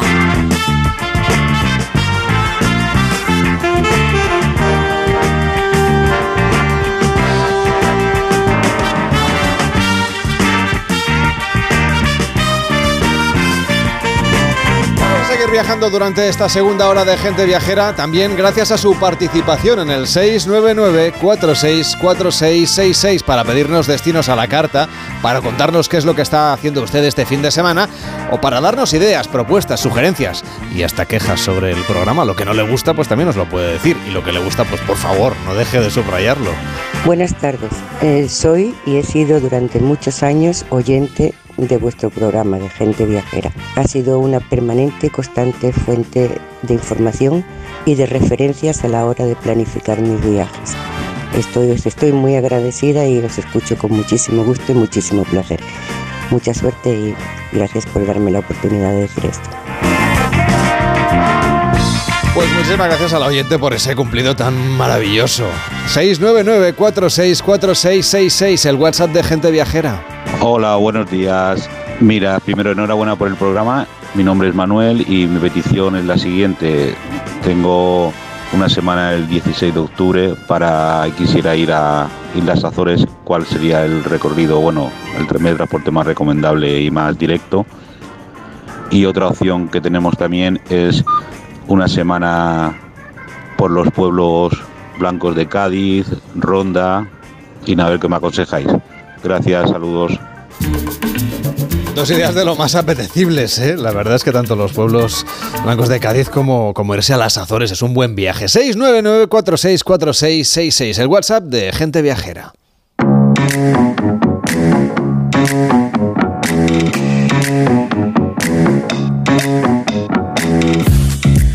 La 1 y 8, las 12 y 8 en Canarias, quiero saludar a Rebeca Marín. ¿Qué tal, Rebeca? ¿Cómo estás? Buenos días. Pues muy bien, de estreno, ¿no? Estrenando temporada estamos. estamos. Vamos, como con un traje nuevo, completamente. Yo además soy de las que me, cuando me compro algo lo tengo que estrenar a los cinco minutos, ¿sabes? O sea, sí, Eres como mi soy. mujer, como mis Igual. hijos, que salen de la tienda ya con los zapatos nuevos puestos. Te lo, te lo aseguro, lo he hecho más de una vez. Bueno, en este estreno, que es un estreno raro porque hemos estado todo el verano haciendo programa, pero bueno, es estrenamos, verdad, aunque solo sea por estrenar, que eso siempre es una cosa bonita. Pero oye, eh, lo que tienes renovadito del todo y acaba de pasar la ITV es la máquina del tiempo. Rebeca. Hemos perdido a Rebeca. Se nos debe haber ido a la prehistoria, vete tú a saber. Claro, es que también estamos de estreno con la máquina. A ver, no la hemos cambiado, pero efectivamente está puesta puntito, puntito para estrenarla. Cuéntanos, ¿a dónde nos vas a llevar hoy? Uy. Hola, Carles, ¿me escuchas? Yo te escucho perfectamente. Hola, hola, hola. Tú no me escuchas a mí Ah, perfectamente. vale. ¿O sí? Eh, es que me, me parecía que te había perdido. Pues nada, aquí estamos. A ver, hola, hola, hola. cuenta a los oyentes a dónde nos vas a llevar viajando en el tiempo. Hola. No. Pues no nos escucha Rebeca. Enseguida vamos a conectar con ella. Pablo Mérida, ¿qué tal estás? Muy buenos días. A, ti- a- a ti no te vamos a hacer viajar en el tiempo, sino que te voy a pedir dentro de un rato que me cuentes la última película que has ido a ver al cine, una peli que además se ha estrenado el pasado viernes, o sea, a- ayer mismo. y se titula Alma Mahler, una pasión. Es una peli ambientada en Austria, en la Austria de principios del siglo XX. Y bueno, luego te voy a contar cómo está la peli y mm, qué, qué nos ha sugerido para, para viajar un poquillo por, por esa zona. ¿no? Fíjate que es una de las cosas que nos han pedido los oyentes, que potenciemos el tema de los viajes a través del cine, por ejemplo. Mm, mm, Bueno, es que es una cosa que yo creo que es eh, algo que se está poniendo cada vez más de moda y, y- y es lógico porque ten en cuenta que con la cantidad de pelis y series que se van estrenando, hay mucha gente muy fan de estas pelis y series que luego les gusta ir a los sitios donde se rodaron pues para hacerse una foto y tal y decir, ah, yo estuve aquí, donde tal. Pablo, está muy bien lo de viajar desde el cine, pero mucho mejor lo que hace Rebeca, que es viajar en el tiempo. ¿A dónde vas a ir hoy? ¿Qué, qué- qué fecha te has puesto en el calendario o en el cacharro o como sea, la máquina del tiempo esta? Hombre, yo espero, te voy a decir una cosa, Carles, espero que la máquina del tiempo me la hayan puesto mejor a punto, o sea, porque es verdad que hemos tenido aquí, ¿sabes? Como un delay, un estreno, pero yo creo que el viaje va a ir bien, ¿no? ¿Sí, no? ¿Volveré viva? Claro que sí, hombre, si la máquina va perfecta. Sí, venga, vale, vale. Vale, vale. Bueno, como estarás al tanto, en estos días he conocido que la India se está poniendo en las pilas con lo del programa espacial, enviando artefactos al Sol, a la Luna. Bueno, y como este verano, que bien has dicho, no nos hemos separado y viajamos a la Luna, pues he dicho, oye, voy a viajar unos años antes y a experimentar lo que vivió el primer hombre que fue al espacio. Que por cierto fue un soviético, ¿eh? aunque algunos crean que, que fueron los americanos, pues no todo pasa allí, no todo pasa allí, ¿sabes? Así que, mira, primero voy a estar en el cosmódromo y conoceré al responsable del programa espacial ruso y al propio Gagarin, claro. Me voy a ir con él en el vehículo que le llevó a la plataforma de lanzamiento y, evidentemente, presenciar esos momentos previos. ¿Luego qué voy a hacer? Bueno, pues vivir el lanzamiento y esos 108 minutos que estuvo en órbita y por último, ya sabes que a mí me gusta acabar los viajes celebrando, así que intentaré estar en el aterrizaje y posterior recibimiento. A ver si me da tiempo. Vaya, yo me he subido hoy a un globo aerostático, ya me parecía que era chulo y lo tuyo es mucho mejor, madre de Dios. Venga, dale al botón. Venga, venga, venga. Estoy preparada y le doy al botón del Revelorian. Oye, oye, oye, mira, eh, no sé si estás escuchando, no entenderás nada como yo. No, desde luego el ruso eh, no Ruso, ruso. Acabo de aterrizar en el cosmódromo de Baikonur, ¿vale? Es 12 de abril del 61 y aquí, como escuchas, pues eso, hay un gran revuelo. A ver, es que no es para menos. Estoy hablando que es que van a mandar a un tipo ahí al espacio por primera vez en la vida. O sea, realmente toda la humanidad lo alucina. Estoy con todo el equipo responsable de esta misión espacial y con el propio Gagarin, que Carles, te voy a decir, increíblemente está sonriendo de oreja a oreja. O sea, eh, yo alucino un poco porque, por eso, porque va a ser el primer hombre en el espacio. Antes solamente había viajado Laika, la perra, ¿te acuerdas, no? Mm, pobrecita. Eh, y a mí que siga sonriendo, pues, pues te digo que tiene bastante mérito, porque antes de esto hubo 16 intentos de poner en órbita el cohete Vostok, donde va a ir, y la mitad se fueron al carajo. Así que yo en su lugar te digo que no sonreiría. Pero era, era como para no reírse, también te lo digo, en la antigua Unión Soviética. Si le decían, tú sonríe, pues él sonreía. ¿Qué- qué remedio le Bueno, tienes toda la razón. No, no, no había que llevar la contraria, efectivamente. Bueno, eso yo creo que también la juventud tenía 27 añitos y esto te hace un poco inconsciente. Que eso yo ya no sé lo que es, pero bueno.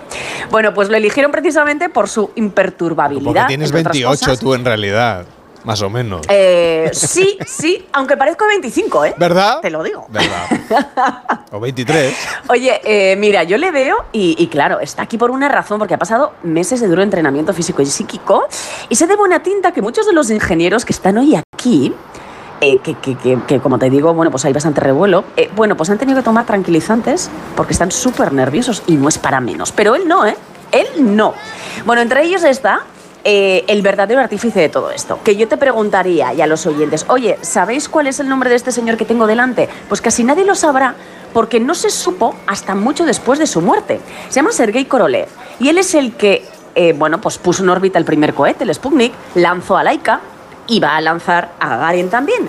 ¿Y por qué no se sabe esto? Esto ocurrió, por cierto, solo cuatro años antes, ¿eh? lo, de, lo de Laika. Bueno, pues esto no se supo porque ya sabes que los soviéticos eran muy celosos con esto del programa espacial. Uy, mira, me están aplaudiendo, están aplaudiendo. A ver, es que, es que lo que va a pasar hoy es muy fuerte, ¿eh? lo que voy a presenciar, Carles. Eh, bueno, pues no le llegaron ni a dar el Nobel, que se lo merecía, para que estuviese en secreto todo este programa espacial. Es que así se tomaban de en serio la carrera espacial. Y claro, en estos momentos, ¿vale? Estados Unidos y los soviéticos, bueno, pues quien ganaba eran los soviéticos, lo petaban. Eh, luego ya lo, lo han petado un poco menos, ya sabes, ¿no? Oye, mira, estoy viendo aquí un camión y, y creo que es el camión. Mira, arranca, arranca, me voy a montar, ¿vale? Es el camión que lleva a Gagarin a la plataforma de lanzamiento. Así que yo me su. Uy, espera, espera porque se, se detiene el camión. Eh, pero que, pero Está- no entiendo está- muy bien qué está pasando. Está dando la vuelta, me parece. Ahí, ahí. Sí, sí, uy, un frenazo. A ver, ¿qué, qué pasa? Ah, Carles, ¿sabes lo que acaba de pasar? ¿Qué ha pasado? que acaba de pedir Gagarin que pare porque va a hacer un pis. Así me te lo digo. Es- Pues sí, sí, los astronautas y los héroes también miccionan. Hace muy bien. Bueno, Uno pues antes de salir de que- casa tiene que dejarlo todo hecho. Y más si Efectivamente, mi madre me dice, tú sal meadita antes de viajar. Y este viaje va a ser largo, ¿vale? Pues, pues muy bien. Y ahora fuera de bromas te digo que desde que Gagarin hizo esto, que fue algo bastante natural, ¿no? Necesita, tenía esa necesidad, todos los astronautas que le han sucedido en la historia miccionan antes de subir a la plataforma en la rueda trasera de este camión como una tradición. En fin, pues yo que sé, una especie de superstición bastante absurda, oye, pero muy graciosa, ¿no te parece? La verdad es que sí. No sé si las astronautas también lo hacen, pero bueno, en fin. Eh, eh, Rebeca, entre que me estás contando de Gagarin, que me está encantando, sobre todo lo, lo de la parada para ir al lavabo, pero debe ser ya la. A ver si vais a retrasar el lanzamiento. Eh, eh, mira, pues sí, vale. Eh, no ha sido mi culpa. Él es el héroe, él ha querido parar, pues, pues, pues descargamos en él. Mira, tengo que contarte, ya estamos aquí en la, en la plataforma, tengo que contarte que antes no te lo he descrito, que su traje es naranja. Y la cápsula que la tengo delante, ¿vale? Ahora mismo es una pasada. Eh, yo no sé si, si. Mira, me parece que se están comunicando ahora mismo con él. Creo que esto está a puntito. A ver, le están dando instrucciones. Yo no entiendo nada, porque yo de ruso solamente la ensaladilla, pero creo que esto está, como te digo, a punto. Mira, se está introduciendo ahora mismo en la cápsula. Y digo cápsula porque es redonda, con un cristal frontal, donde ve el exterior, lo va a ver, claro. Y te digo una cosa, Carlos, a mí me parece muy pequeña, en fin, que parece mentira que vaya a viajar tan lejos en esta, bueno, pues especie de pelota, ¿no? Que es, por cierto, eh, se está metiendo ahora mismo, es complejo introducirse, claro. Dicen que se ganó la simpatía de todos los responsables del programa espacial porque la primera vez que se metió en la cápsula, eh, durante los entrenamientos, imagínate, ha tenido que entrar y salir muchas veces, se quitó los zapatos. Y claro, pues todos se quedaron ahí un poco eh, locos. Y claro, es que esto es una costumbre rusa cuando se entra en una vivienda. Claro. En fin, bueno, pues que Gagarin era un cachondo. Era un cachondo. Uy, Yo no entiendo nada, pero parece que es importante esto, ¿eh? Sí, sí, sí, sí, sí. Bueno, es que es el propio Gagarin hablando y está pronunciando las palabras que han pasado a la historia. Y ahora dirás, bueno, ¿cuáles son? Allá vamos. Eso es lo que dijo Gagarin. Allá, vamos. Lo que acaba de... Se me ha hecho largo en ruso, ¿eh? El allá vamos. Sí, no. bueno, pues allá vamos es lo que acaba de decir. Y yo creo que ahora mismo. ¡Uh! ¿Lo estás escuchando? No, totalmente, vamos, como si estuviera ahí. Acaba de despegar la cápsula, Carles. ¡Qué emoción! Bueno, aquí, aquí están todos flipados. O sea, de hecho, yo te diría que en vez de ruido están todos como en silencio, alucinando. Eh, pero claro, es que tú imagínate lo que supuso para la humanidad. Y te cuento una cosita muy interesante de los soviéticos. Gagarin fue el primer hombre, pero ellos en- enviaron también a la primera mujer, Valentina Tereskova. Que yo viendo el apellido lo de Tereskova, pues tiene un poquito de gracia, ¿no? Lo de la esco- En fin, bueno, solamente fue unos años más tarde. Cosa que todavía, te digo, no han hecho los americanos, ¿eh? Una Pues- collejita. Pues venga, a ver si, se, si la cosa cambia, hombre, que ya va siendo hora de, de- de que haya oportunidad para todo el mundo. Oye, Rebeca, eh, ¿cómo va la cosa? ¿Hay comunicación con la cápsula? Cu- Cuéntame cómo está yendo este lanzamiento. Sí, eh, mira, se están... Espera, espera, me callo. Es que si no, no me entero. A ver. Mi- ah, claro, claro. Y ahora dirás, pero ¿cómo te vas a enterar si es en ruso? Bueno, pues a mí aquí me lo están traduciendo todo, que ellos son mucho más listos y sobre todo hablan ese idioma. Mira, va a estar ahí orbitando durante 108 minutos y de momento, eh, a ver, pues yo te diría que lleva unos 20 minutos aproximadamente. Y es que piensa que es el primero que va a ver nuestro planeta desde el cielo. Ay, espera, a ver, a ver. Dejo, s- a ver, vamos a escuchar. Mira, es que creo que algo va mal, ¿eh? ¿Qué me dices? Sí, me di... Mira, mira, mira, se están comunicando. A ver. Me, me dicen que la nave se ha puesto en órbita con una altitud superior a lo previsto. Y claro, si esto pasa, imagínate, en vez de 108 minutos, igual tiene que estar ahí 10 eh, días orbitando. Y esto le puede costar la vida, porque ni la cápsula está preparada, ni él tampoco. Eh, a ver, a ver, me dicen que han funcionado los frenos. Sí, sí, sí, sí. Han funcionado los frenos. Jo, menos mal. Mira, yo cada vez que estas cosas pasan, eh, bueno, y además me imagino a Garin sonriendo ahí arriba, en fin. Bueno, me dicen que se está comunicando y que está escribiendo lo que ve. Vale. Mírale, mírame. Está diciendo que ve la tierra, los bosques, los ríos, las nubes. Y que es hermoso, claro, imagínate. Mira, tiene un buen humor este, este señor que yo lo quiero para mis lunes por la mañana. Pero la verdad es que debe ser una vista pues impresionante. Ah, mira, están aplaudiendo. Es que, es que yo te digo que, que es, que es muy emocionante porque parece que todo se ha tranquilizado, está observando nuestro planeta. En fin, imagínate el éxito que esto supuso para los soviéticos. Eso sí, también te digo que tiene que aterrizar, ¿eh? Por cierto, y esto te adelanto, porque lo va a hacer como unos 40 minutos. Y igual no me da tiempo a narrártelo, así que lo va a hacer en paracaídas en medio de un campo al sur de Rusia. Donde dicen que se encontró una niña y su abuela recogiendo patatas. Imagínate el susto de las pobres al ver un tipo, ¿sabes? Con un traje naranja cayendo cielo. cielo, claro, imagínate. Bueno, o sea, a mí se me hubiese que, bueno, las patatas, vamos, en fin. Eh, dice también la leyenda que cogió y les dijo a estas dos señoras, no se preocupen, señora eh, y nieta, soy soviético como ustedes y vengo del espacio. Que te voy a decir una cosa, no sé si esta frase es muy tranquilizadora, porque a mí me dice eso y digo, como si eres mi primo carnal, ¿vale? Pero con esa pinta, pues hombre.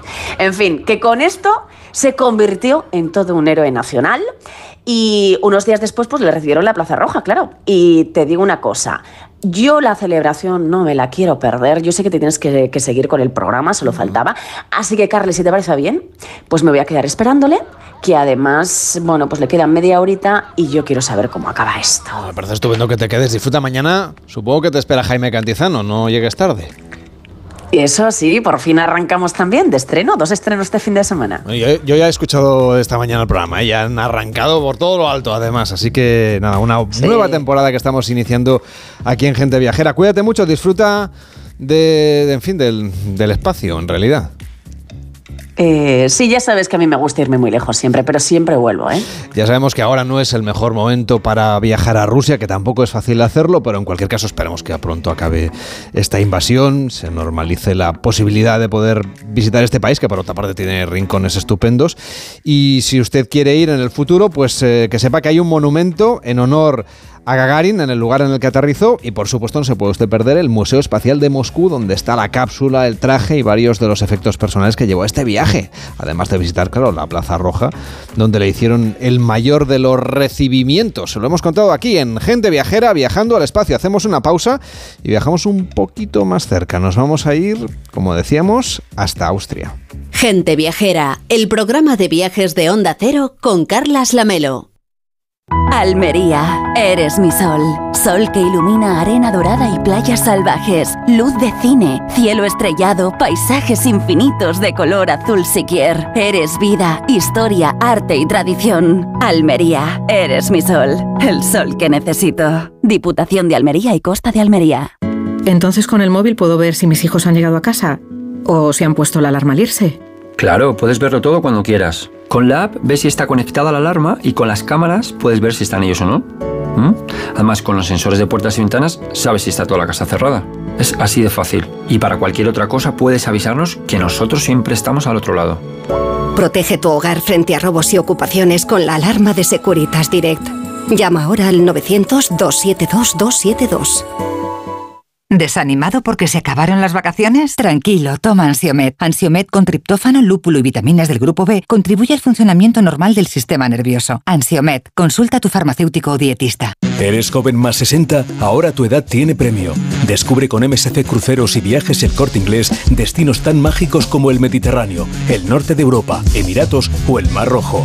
Reserva ahora con hasta un 10% de descuento. Consulta condiciones. Disfruta la vida viajando con MSC Cruceros y Viajes El Corte Inglés. Ya está en marcha la cuarta edición de los reconocimientos Go ODS, una iniciativa del Pacto Mundial de Naciones Unidas y la Fundación Rafael del Pino para reconocer la innovación orientada a los objetivos de desarrollo sostenible. Si tienes un proyecto innovador que impulse estos objetivos, no dejes de inscribirte en reconocimientosgoods.com antes del 17 de octubre y consigue tu reconocimiento Go ODS con la colaboración de A3 Media. Queremos pasar la tarde del sábado con vosotros. Para contaros todo lo que pasa. Muchos invitados. Habrá actualidad. Muchas risas. Cosas que os interesarán mucho. Si queréis pasar una tarde diferente, este es el lugar. Y el sábado es el día. Con Adela González y Boris Izaguirre. Más vale sábado. Hoy a las tres y media de la tarde, estreno en La Sexta. En Onda Cero, gente viajera. Carlas Lamelo.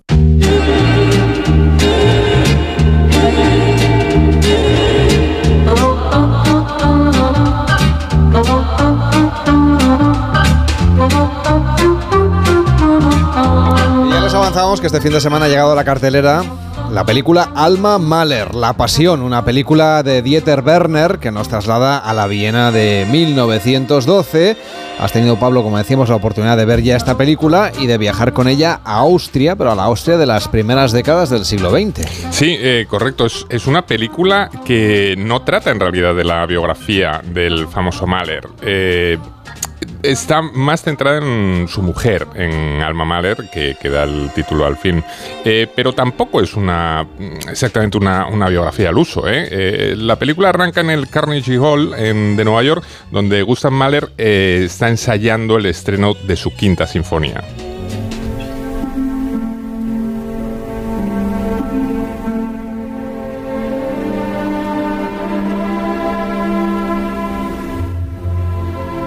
Este arranque sirve para mostrar al espectador cómo su esposa Alma era una persona decisiva a la hora de corregir las partituras y también para averiguar que la relación entre ambos mm, no era muy buena. ¿eh? Bueno, una relación particular, más en aquella época, porque recordemos que entre Gustav Mahler y su mujer había 20 años de diferencia. Eso supongo que no facilitaba las cosas. No, no. Lo, el, el, la diferencia de edad eh, no, no facilitaba las cosas. Tampoco el hecho de eh, que él le había exigido a ella que abandonara sus estudios musicales y todas sus inquietudes artísticas. Eh, para Gustav Mahler todo tenía que girar en torno a, a, su música, ¿no?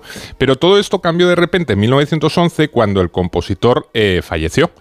Alma se encontró entonces con 32 años, convertida en la viuda más influyente de Viena y con unas enormes ganas de vivir. Eh, así que no tardó en tener una larga lista de pretendientes, como el arquitecto Walter Gropius, que con el tiempo fundaría la Bauhaus. Pero quien la llevaría a perder realmente la cabeza sería un joven y un tanto desequilibrado artista expresionista, Oscar eh, Kokoska.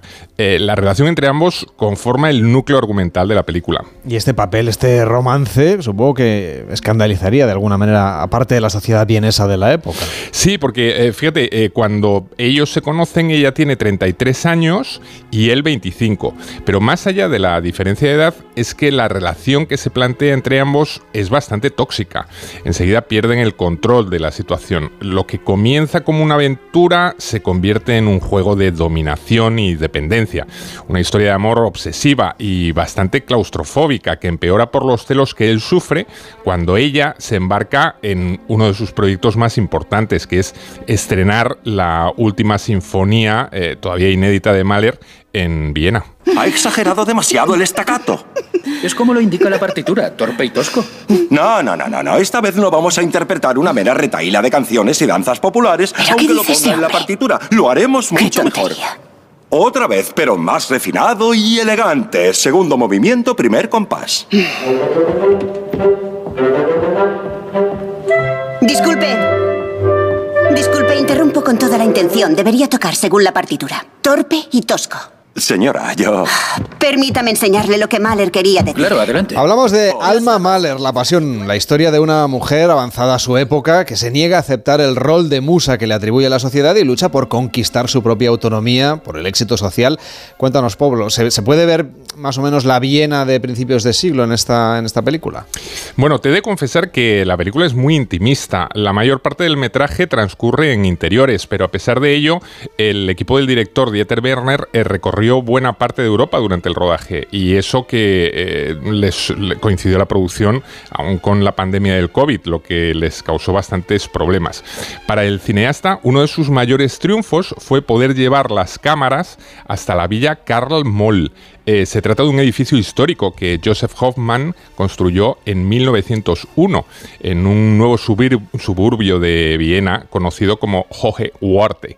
Sirvió de residencia al artista Carl Julius Rudolf Moll, que se casaría con Anne-Sophie, la viuda del también pintor Jacob Emil Schindler, y se convertiría, por tanto, en el padrastro de Alma Mahler. Eh, la importancia es que la chica eh, vivió aquí, en esta mansión, durante buena parte de su vida, y de hecho fue donde conoció y se enamoró de Gustav Mahler en 1902.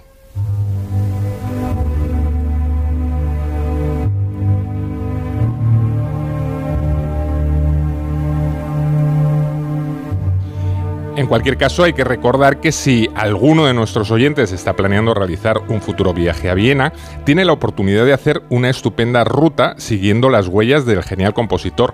De hecho, en lo que se conoce como el Paseo de Mahler, se incluyen las visitas a lugares emblemáticos de la ciudad, estrechamente vinculados con el músico.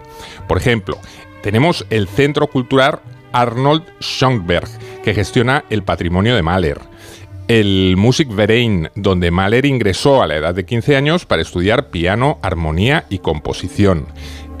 tenemos también la fantástica iglesia barroca de San Carlos, donde precisamente se unieron en matrimonio Gustav y Alma. Y por supuesto la Ópera Nacional, toda una institución donde Mahler trabajó hasta 1907, teniendo también allí sus intrigas y escándalos.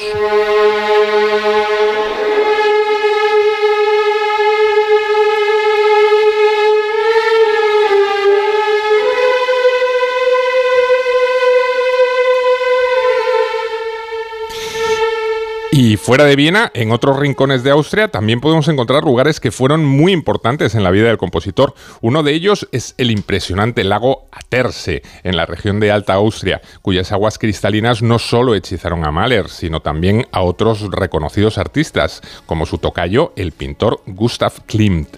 Muy cerca del lago se encuentra el idílico pueblecito de Steinbach am Aterse, donde al genial músico le gustaba refugiarse durante los veranos y no solo para descansar, dado que allí compuso su segunda y tercera sinfonía.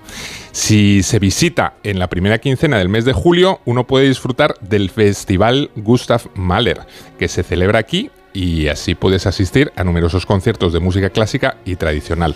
Así que, como ves, Carles, si eres un amante de la música de Mahler, ya tienes una nueva razón para hacer una escapada a Austria. Hombre, me encanta, me encanta Mahler y me encanta Austria, así que y la película pues se la iré a ver, que eso sí que lo tengo pendiente. Muy bien.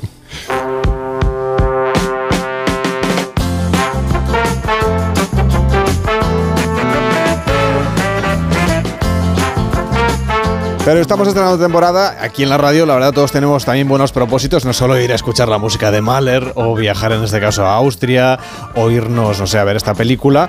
No somos los únicos tampoco, ¿eh? Sé que los oyentes también tienen buenos propósitos para este nuevo curso, Víctor. Desde luego, y una lista de buenos hábitos que seguro que tienen preparada para este año. Y uno de ellos esperamos que será viajar más y de manera más frecuente. No hace falta que sea muy lejos. Lo que queremos es que los viajeros conozcan los beneficios de las pequeñas escapadas, esas excursiones de un par de días en un fin de semana de aventura o los puentes, que este curso tendremos algunos muy interesantes. A aprovechar el año para salir de la rutina y siempre con la maleta hecha. Javier García Campayo, psiquiatra y autor del libro Para vivir, eh, para, parar, perdón, parar para vivir mejor. ¿Cómo está? Buenos días. Hola, ¿qué tal? Buenos días, ¿cómo estamos? Esa idea de que llevamos una vida un poco loca y nos olvidamos de cuán importante es de vez en cuando parar, ¿verdad? Absolutamente, estamos estresados continuamente haciendo cosas que consideramos muy importantes, pero no nos damos tiempo para nosotros mismos, ¿no? Para parar y sentir. Y para parar, eh, lo mejor también es acompañar esa parada, no sé, de una escapadita, ¿no? ¿Qué beneficios tiene para los humanos la idea de viajar, buscando esas pequeñas escapadas de fin de semana que nos permitan ir parando de vez en cuando? La desconexión del trabajo, de las obligaciones, del estrés en última instancia, es algo mm, absolutamente recomendable, ¿no? Entonces, esas pequeñas escapadas de fin de semana, esos pequeños momentos de desconexión de una semana, 15 días en vacaciones, es una fuente de salud increíble.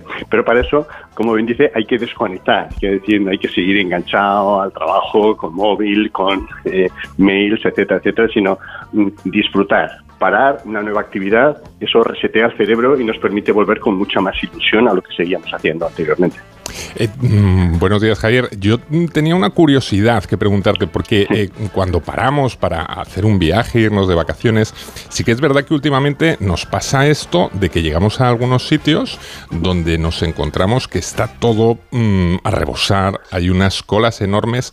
Eh, y yo, por ejemplo, esto me causa cierto rechazo, pero sin embargo, me da la sensación de que hay gente que lo de las colas como que le gusta. Entonces, te quería preguntar, ¿hay, ¿hay algo que explique mm, cómo, cómo impacta esto, el hecho de, encontrarse con, mucha gente eh, entre unas personas y otras? Sí, hay diferentes personalidades, diferentes eh, reacciones ante esta situación. Yo, en principio, la recomendación es ir a sitios que no estén masificados, que uno tenga más tiempo para estar solo, tranquilo, disfrutando, etcétera. Pero es cierto que hay personas que prefieren ir a sitios donde están más llenos, donde hay más gente, consideran que es más divertido, no les importa hacer colas. Eh, bueno, forma parte de lo que para ellos les resulta agradable. Entonces, son dos formas de ver, de ver el mundo, de vacacionar, etcétera, ambas respetables. Lo importante es hasta qué punto nos relajan, nos desconectan del trabajo, etcétera, pero son muy diferentes, sí. Javier, y comentaba antes que cuando nos vamos de viaje tenemos que desconectar los móviles, tenemos que desconectar el ordenador, no ver los emails. Por, lo menos el trabajo, ¿eh? quiero decir, no podemos seguir hablando con nuestra familia, etcétera, pero todo lo que tenga que ver con el trabajo, la recomendación es romperlo, pues si no el descanso no es tan potente. Claro, pero hay mucha gente que le supone realmente un estrés, ¿no? Decir, ay, se me está pasando algo. ¿Cómo conseguimos desintoxicarnos de ese teléfono, de ese email, de ese trabajo? Si no queda más remedio, eh, muchos autónomos, por ejemplo, me lo comentan en la consulta, etcétera, o si tienen altas responsabilidades, lo que se recomienda es acotar los tiempos. Es decir, vale, voy a estar descansando todo el día y, por ejemplo, por la noche de 9 a 10 miro el móvil, contesto el mail, etcétera, pero no en todo momento tengo, por ejemplo, una alarma que me dice me ha mandado un WhatsApp o me ha llegado un mail, no, sino que hay que acotar y mm, intentar delegar lo máximo posible. Pero si es imposible, por lo menos que sea solo una parte del día muy pequeña donde uno esté conectado al trabajo. Mm, ¿Y cómo notamos, por ejemplo, que ya ha llegado el momento de realmente disfrutar de las vacaciones? Porque a la gente le, le, suele pasar, lo habrán vivido los oyentes cuando se han ido de vacaciones largas este verano, un poco como que los primeros días mm, en realidad nos cuesta dar, mm, seguimos dándole vueltas a la cabeza y los últimos también, ya estamos pensando en la vuelta. ¿Cómo hacer que ese periodo un poco intermedio, que es cuando verdaderamente disfrutamos del viaje, pues dure más, lo más posible? Eh, eh, lo, lo, que ya hemos comentado, ¿no? Eh, eh, intentar delegar lo máximo posible, reducir al máximo el contacto con el trabajo, decirnos a nosotros mismos que bueno, que no somos tan importantes, ¿no? que no hace falta que estemos encima, muchas veces somos nosotros los que nos autoengañamos y autoconvencemos de la importancia de estar ahí. ¿eh? Y técnicas como mindfulness y otras también permiten que aunque aparezcan esos pensamientos uno los puede dejar pasar.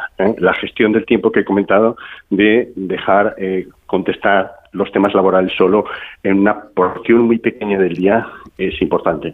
Con todo, lo que se recomienda efectivamente es que quizás los dos, tres primeros días y los dos, tres días antes de volver a trabajar, no hacer las vacaciones, ¿eh? porque es bastante eh, frecuente que ocurra esto que está comentando, ¿no? sino que hacer las vacaciones, la desconexión absoluta en ese periodo, que son dos, tres días después de dejar de trabajar y antes de los dos otros días de vuelta al trabajo. Pues claro, ahora tenemos por delante el calendario laboral, podemos ir seleccionando algunos fines de semana, por ejemplo, una posible idea para seguir los consejos del doctor sería reservarse unos días en la agenda para hacer un retiro de conciencia plena. Carola García, coordinadora de Mindfulness, Vivency y Conciencia Natura, ¿qué tal? Buenos días.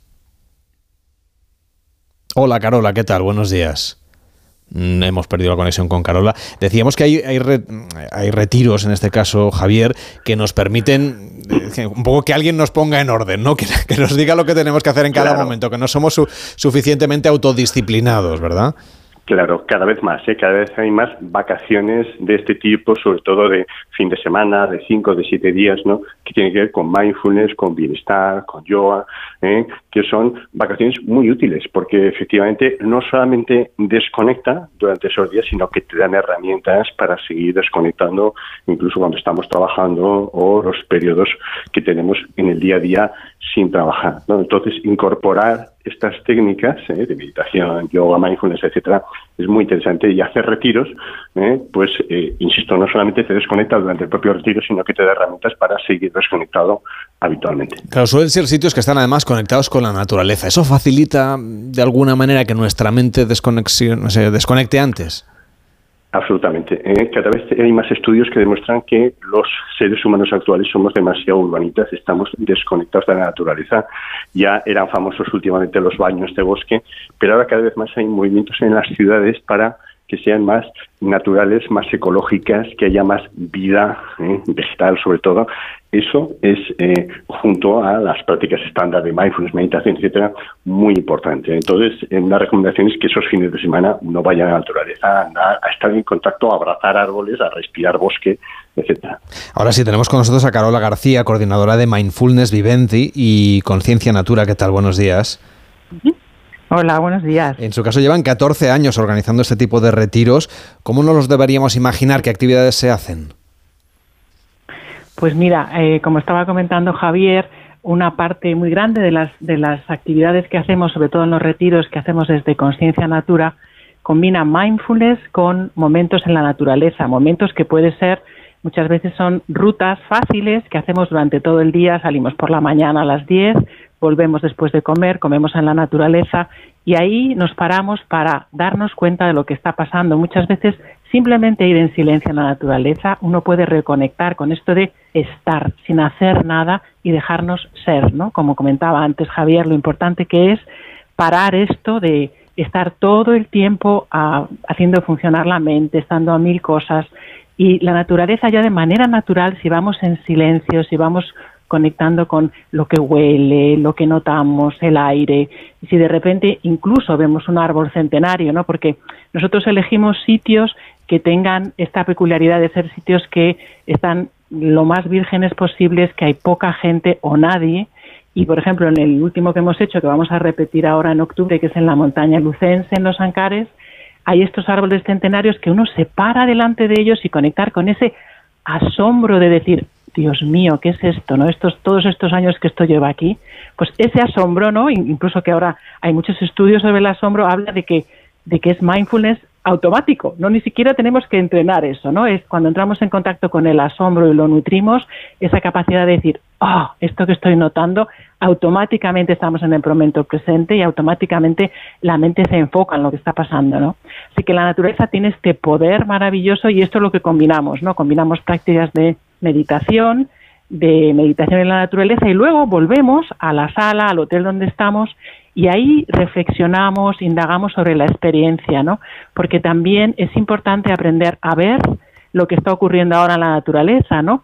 Todo lo que estamos viviendo del cambio climático, la reacción que tenemos a todo ello, cómo nos implicamos o no nos implicamos, o sentimos que no podemos hacer nada, o nos sentimos, eh, yo qué sé, mm, que no podemos disfrutar a lo mejor incluso de la naturaleza, ¿no? Pues todo eso hacer que nos permita la conexión con la naturaleza anterior, mirarlo, gestionarlo para movilizarlo y hacer que esa estancia la podamos luego trasladar a la vida diaria, a aprender a parar, ¿no? Como estaba diciendo antes Javier, y el haberlo hecho de una manera más intensiva, ¿no? Con estos retiros que a lo mejor pues son de cuatro días, otros más tradicionales que hacemos solo de mindfulness, que son de cinco días, pues esto nos permite meternos, ¿no? Lo llamamos una inmersión en el corazón de la naturaleza, los que hacemos en la naturaleza.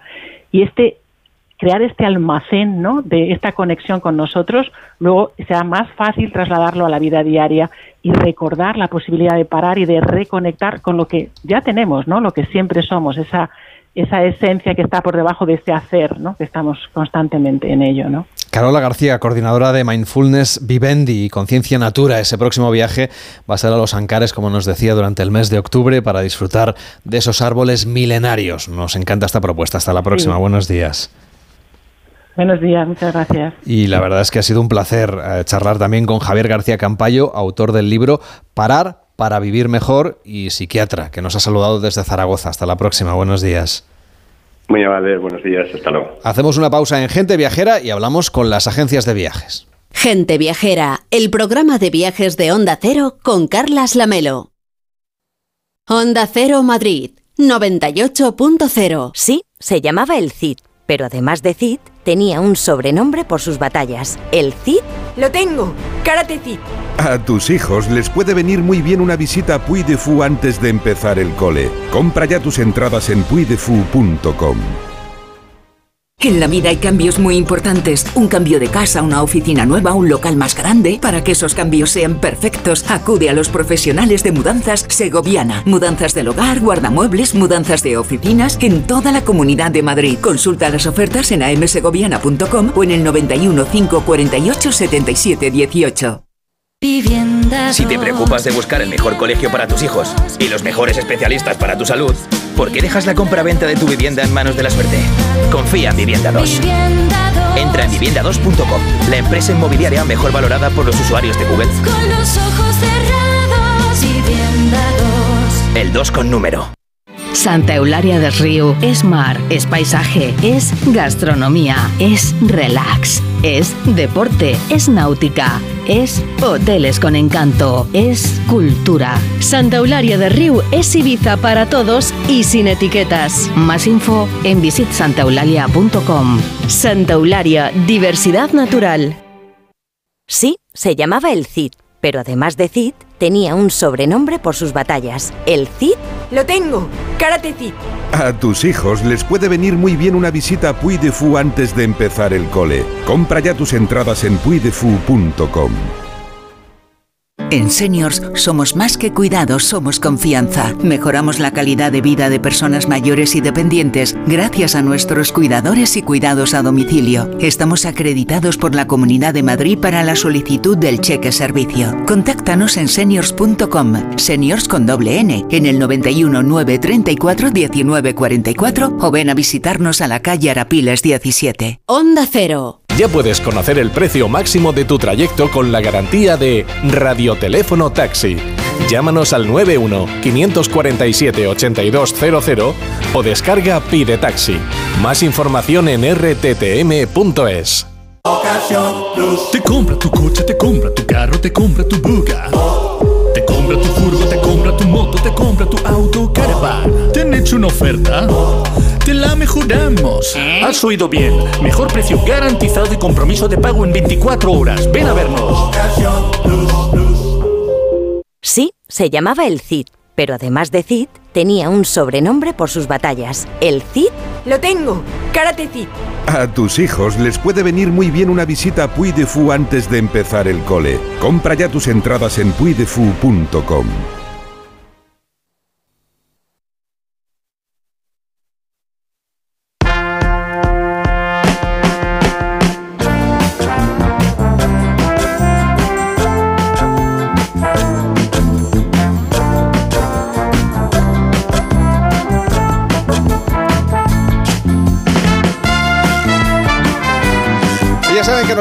también desde YouTube, novedad desde hoy en Gente Viajera, en, youtube.com barra onda cero, puede escucharnos usted en directo y además también estaremos ahí a la carta, aunque la manera más fácil siempre es a través de la aplicación de Onda Cero y de onda cero.es barra Gente Viajera y nos puede mandar notas de voz al 699 464666. Hola, buen día. Enrique nuevamente de Filadelfia, escuchando su programa de la paella.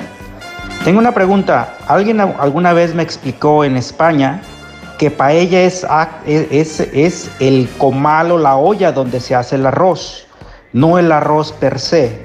Es una pregunta. ¿Ustedes qué, qué- información tienen? ¿La paella es el arroz como tal o el recipiente donde se cocina? O sea, o sea, lo que me dijeron, el término correcto es quiero un arroz en paella. Gracias, los estoy escuchando. Pues menuda pregunta más comprometida me, me nos ha planteado. A ver, espero no responder mal. Eh, se puede utilizar la palabra paella para el recipiente en el que se cocina el arroz. Incluso en una paella se puede cocinar otras cosas que no sea arroz, pero efectivamente paella es igual a recipiente. Luego se pueden cocinar arroces en paella que no sean paellas porque no sigan la receta de la paella y existe un plato que se llama paella y que es lo que es mundialmente conocido, que tiene unas normas que no voy a entrar yo en eso porque sabe que usted que es de guerra asegurada, que se llama paella, que tiene unas normas, como decía, que se cocina en Valencia. Bueno, hasta aquí. Seguro que hay algún valenciano que cree que no lo he contestado bien. Le pido disculpas de, de antemano, pero tiene usted razón.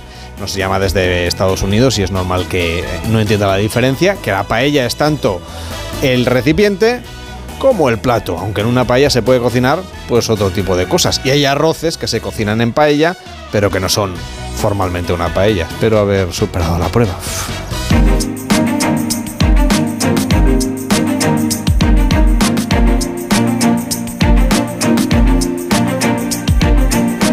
Faltan 10 minutos para llegar a las 2, será la 1 en Canarias. Como saben, desde esta madrugada les estamos contando en Onda Cero que al menos haya 820 muertos y 329 heridos por un terremoto que ha sucedido en Marruecos. José Manuel Lastra, vicepresidente ejecutivo de la Confederación Española de Agencias de Viaje. ¿Cómo está? Muy buenos días.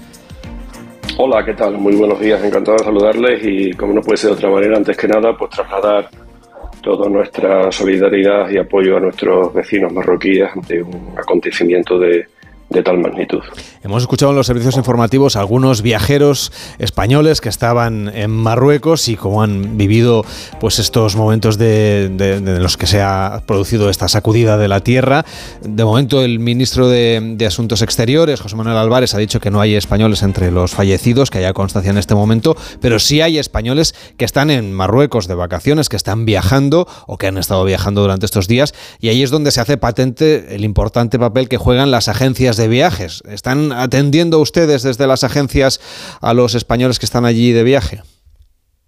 Por supuesto que sí, Eh, hemos de tener en cuenta que Marruecos es uno de los destinos preferidos de los viajeros españoles, aproximadamente un millón de, españoles viajamos a Marruecos anu- anualmente eh, por motivos relacionados con el turismo, es un país vecino eh, con el cual no- nos unen muchísimos lazos y como digo, un destino elegido por muchísimos españoles y efectivamente pues en este momento se encuentran en dicho país eh, un número considerable de turistas españoles enviados por los turoperadores y las agencias de viajes que están siendo atendidos, por supuesto, eh, a la hora de mantenerlos informados de la situación. En muchos casos, en un caso diría que en un porcentaje muy alto, eh, los viajes a Marruecos que hacemos desde la turoperación y las agencias de viajes españolas suele ser en circuitos que llevan un acompañamiento durante las 24 horas del día, lo cual evidentemente le da mucho más tranquilidad eh, a los viajeros. En algunos casos también, por supuesto, los hay que viajan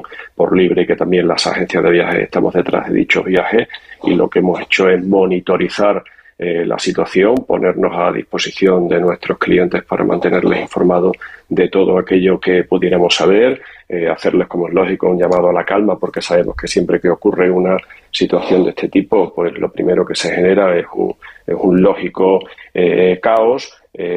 claro, y lo que hacemos es pedir que se verifique la, situación, por supuesto, de los aeropuertos, de los vuelos programados, que se esté en contacto permanente igualmente con las compañías aéreas. Por nuestra parte, hemos contactado eh, con la dirección de españoles en el exterior, eh, así como con la Embajada de Marruecos y con los diferentes eh, puntos consulares, igualmente también con la Oficina de Turismo de Marruecos, tratando, como digo, de estar en, en perfecto o, el más razonable conocimiento de la situación actual, lo que nos trasladan los operadores eh, turísticos españoles que, como digo, tienen operativas en la zona, es de que en principio, tras el caos de esta noche, la normalidad se ha impuesto y lo que son las actividades turísticas eh, se están realizando con normalidad. Las compañías aéreas igualmente nos trasladan que siguen operando los vuelos con dicha normalidad, aunque es cierto que, como decía anteriormente, desde la eh, Dirección General de Españoles en el exterior eh, nos informan de alguna situación, de alguna saturación que se puede estar dando en el aeropuerto de Marrakech. Eh, los trenes entre Tánger y Casablanca, por ejemplo, que es una línea, o, perdón, entre Marrakech y Tánger y Casablanca, están funcionando igualmente con normalidad, aunque insisto, tanto en el aeropuerto de Marrakech como en las líneas férreas, pues existen ciertas aglomeraciones de personas que eh, quizás tengan una urgencia por, por coger dichos medios de transporte. Nos informan igualmente eh, que el consulado honorario en Marrakech está abierto y atendiendo a todos los españoles que lo necesiten. De igual manera, el Consulado General de España en Casablanca, que incluso el Instituto Cervantes de Marrakech ha habilitado su sala de conferencias para los ciudadanos que pueden necesitarlo en el caso de que sus hoteles o residencias hayan sido eh, afectados o presenten eh, algún tipo de peligro. Bueno, en principio, como digo, más allá del caos inicial, que es más que lógico y ante un eh, acontecimiento que, como bien han dicho ustedes antes, ha dejado o está dejando más de 800 fallecidos y, y muchísimas personas, miles de personas afectadas, pues a priori pues creemos que más o menos la lógica normalidad se está imponiendo y, como decía, en principio lo que es la actividad turística se sigue realizando con razonable normalidad. Claro, hay que tener en cuenta que Marrakech es una ciudad muy turística. La visitan cada año unos 2 millones de personas aproximadamente. Imagino que esto es un, golpe fuerte también para la infraestructura turística de la ciudad. Sí, evidentemente, ni que decir tiene, cada vez que ocurre un eh, acontecimiento, una catástrofe natural eh, de estas características, pues hay una afección eh, directa sobre el destino. Eh, en principio, insistiendo sobre la, la, situación actual en Marrakech, lo que nos reportan es que los hoteles y que los riad, que como ustedes saben es uno de los tipos de alojamientos más, más utilizados por los, por los turistas en general y los españoles en particular, no se han visto afectados, que sí hay algunas zonas de la Medina y casas también de la Medina que sí han tenido eh, una, cierta, una cierta afección, pero claro, está claro que para una ciudad tan turística como Marrakech, como usted bien decía, esto tiene una determinada afección. Esperemos que, en poco tiempo pues todo vuelva a la normalidad, insisto y, reitero mucho lo que es esa palabra normalidad, porque como digo, lo que nos dicen desde allí es que eh, los turistas que están allí, los viajeros que están allí, eh, los operadores turísticos que están operando en la zona, es que se están eh, realizando pues las actividades turísticas tal cual eh, inicialmente estaban eh, previstas, insisto, por supuesto, con muchas personas con el susto aún metido en el cuerpo, porque evidentemente han sido miles de personas, entre ellos también turistas y por supuesto viajeros españoles, que han tenido que dormir fuera de los hoteles, que han pasado toda la noche en muchos casos a la intemperie y ante una catástrofe natural de esta envergadura, como digo, eh, el susto es de, altísimo nivel, más allá, por supuesto, de la afección importantísima que sobre todo en, fallecimientos eh, y heridos, pues esto está, esto está teniendo. Señor Lastra, ¿cuál sería el consejo si hay alguien que nos está escuchando que esté allí en Marruecos o que tenga sus familiares allí en Marruecos de vacaciones? ¿Cuál sería el consejo ante un evento como este? ¿Es quedarse en el hotel, eh, intentar localizar al guía, llamar, intentar regresar a España?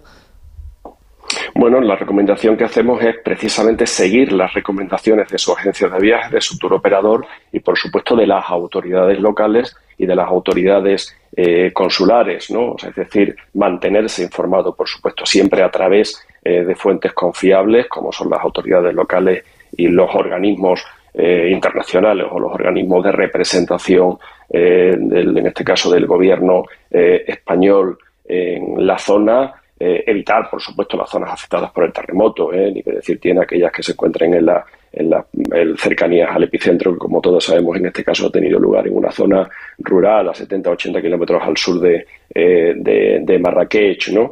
Entonces, pues evidentemente, como digo, estar muy atentos a todas las informaciones y actuar con la con la prudencia y la, y la precaución debida y, por supuesto, siguiendo eh, las recomendaciones y las instrucciones que, como digo, le den desde su agencia de viajes su operador. Insistí anteriormente en que de los miles de viajeros que ahora mismo hay en Marruecos, eh, muchos de ellos, o la mayoría de ellos, una gran parte de ellos, los hay, como decía antes, que han viajado por libre, pero una parte importante que lo han hecho a través de agencias de viajes y operadores españoles, tienen a personal eh, español, el, eh, bueno, personal español o personal marroquí eh, al servicio de los turistas españoles que están velando, como no puede ser de otra forma, en primer lugar por la seguridad y por la integridad de los viajeros y en segundo lugar, siempre que sea posible, por el mantenimiento de las actividades turísticas que inicialmente estaban previstas. Así se está haciendo y esperemos que se pueda seguir haciendo. Y hay viajeros que tengan seguramente su reserva para viajar en los próximos días, esta misma semana que, arranca eh, el próximo lunes, a Marruecos. ¿Se están anulando estos viajes? ¿El consejo es mantenerlos aunque sea cambiando el itinerario? ¿Qué es lo que están haciendo con esas reservas que ya están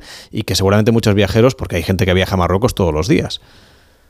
Sí, por supuesto que sí. Mire, en, principio, eh, las noticias que estamos recibiendo a partir de la monitorización o de las consultas que estamos haciendo de las agencias más especializadas en el destino Marruecos es que no está habiendo cancelaciones, sí está habiendo muchas consultas, está habiendo muchas consultas, es más que eh, lógico, pero insisto, ante la información que se nos da desde el destino, eh, tanto los corresponsales en destino como las personas que están allí viajando en este momento, pues en principio no está habiendo cancelaciones y la mayoría eh, de los viajeros siguen adelante eh, con su plan de viajes a Marruecos tal cual lo tenían previsto. Evidentemente, que decir tiene que recomendamos que estar atentos a las eh, informaciones que puedan seguir llegando por si hubiera que alterar dichos planes viajeros. Pero sí le digo que en el día de hoy son muchas las consultas que estamos recibiendo en las agencias de viajes, pero puedo decir que no son muchas y más bien diría pocas las cancelaciones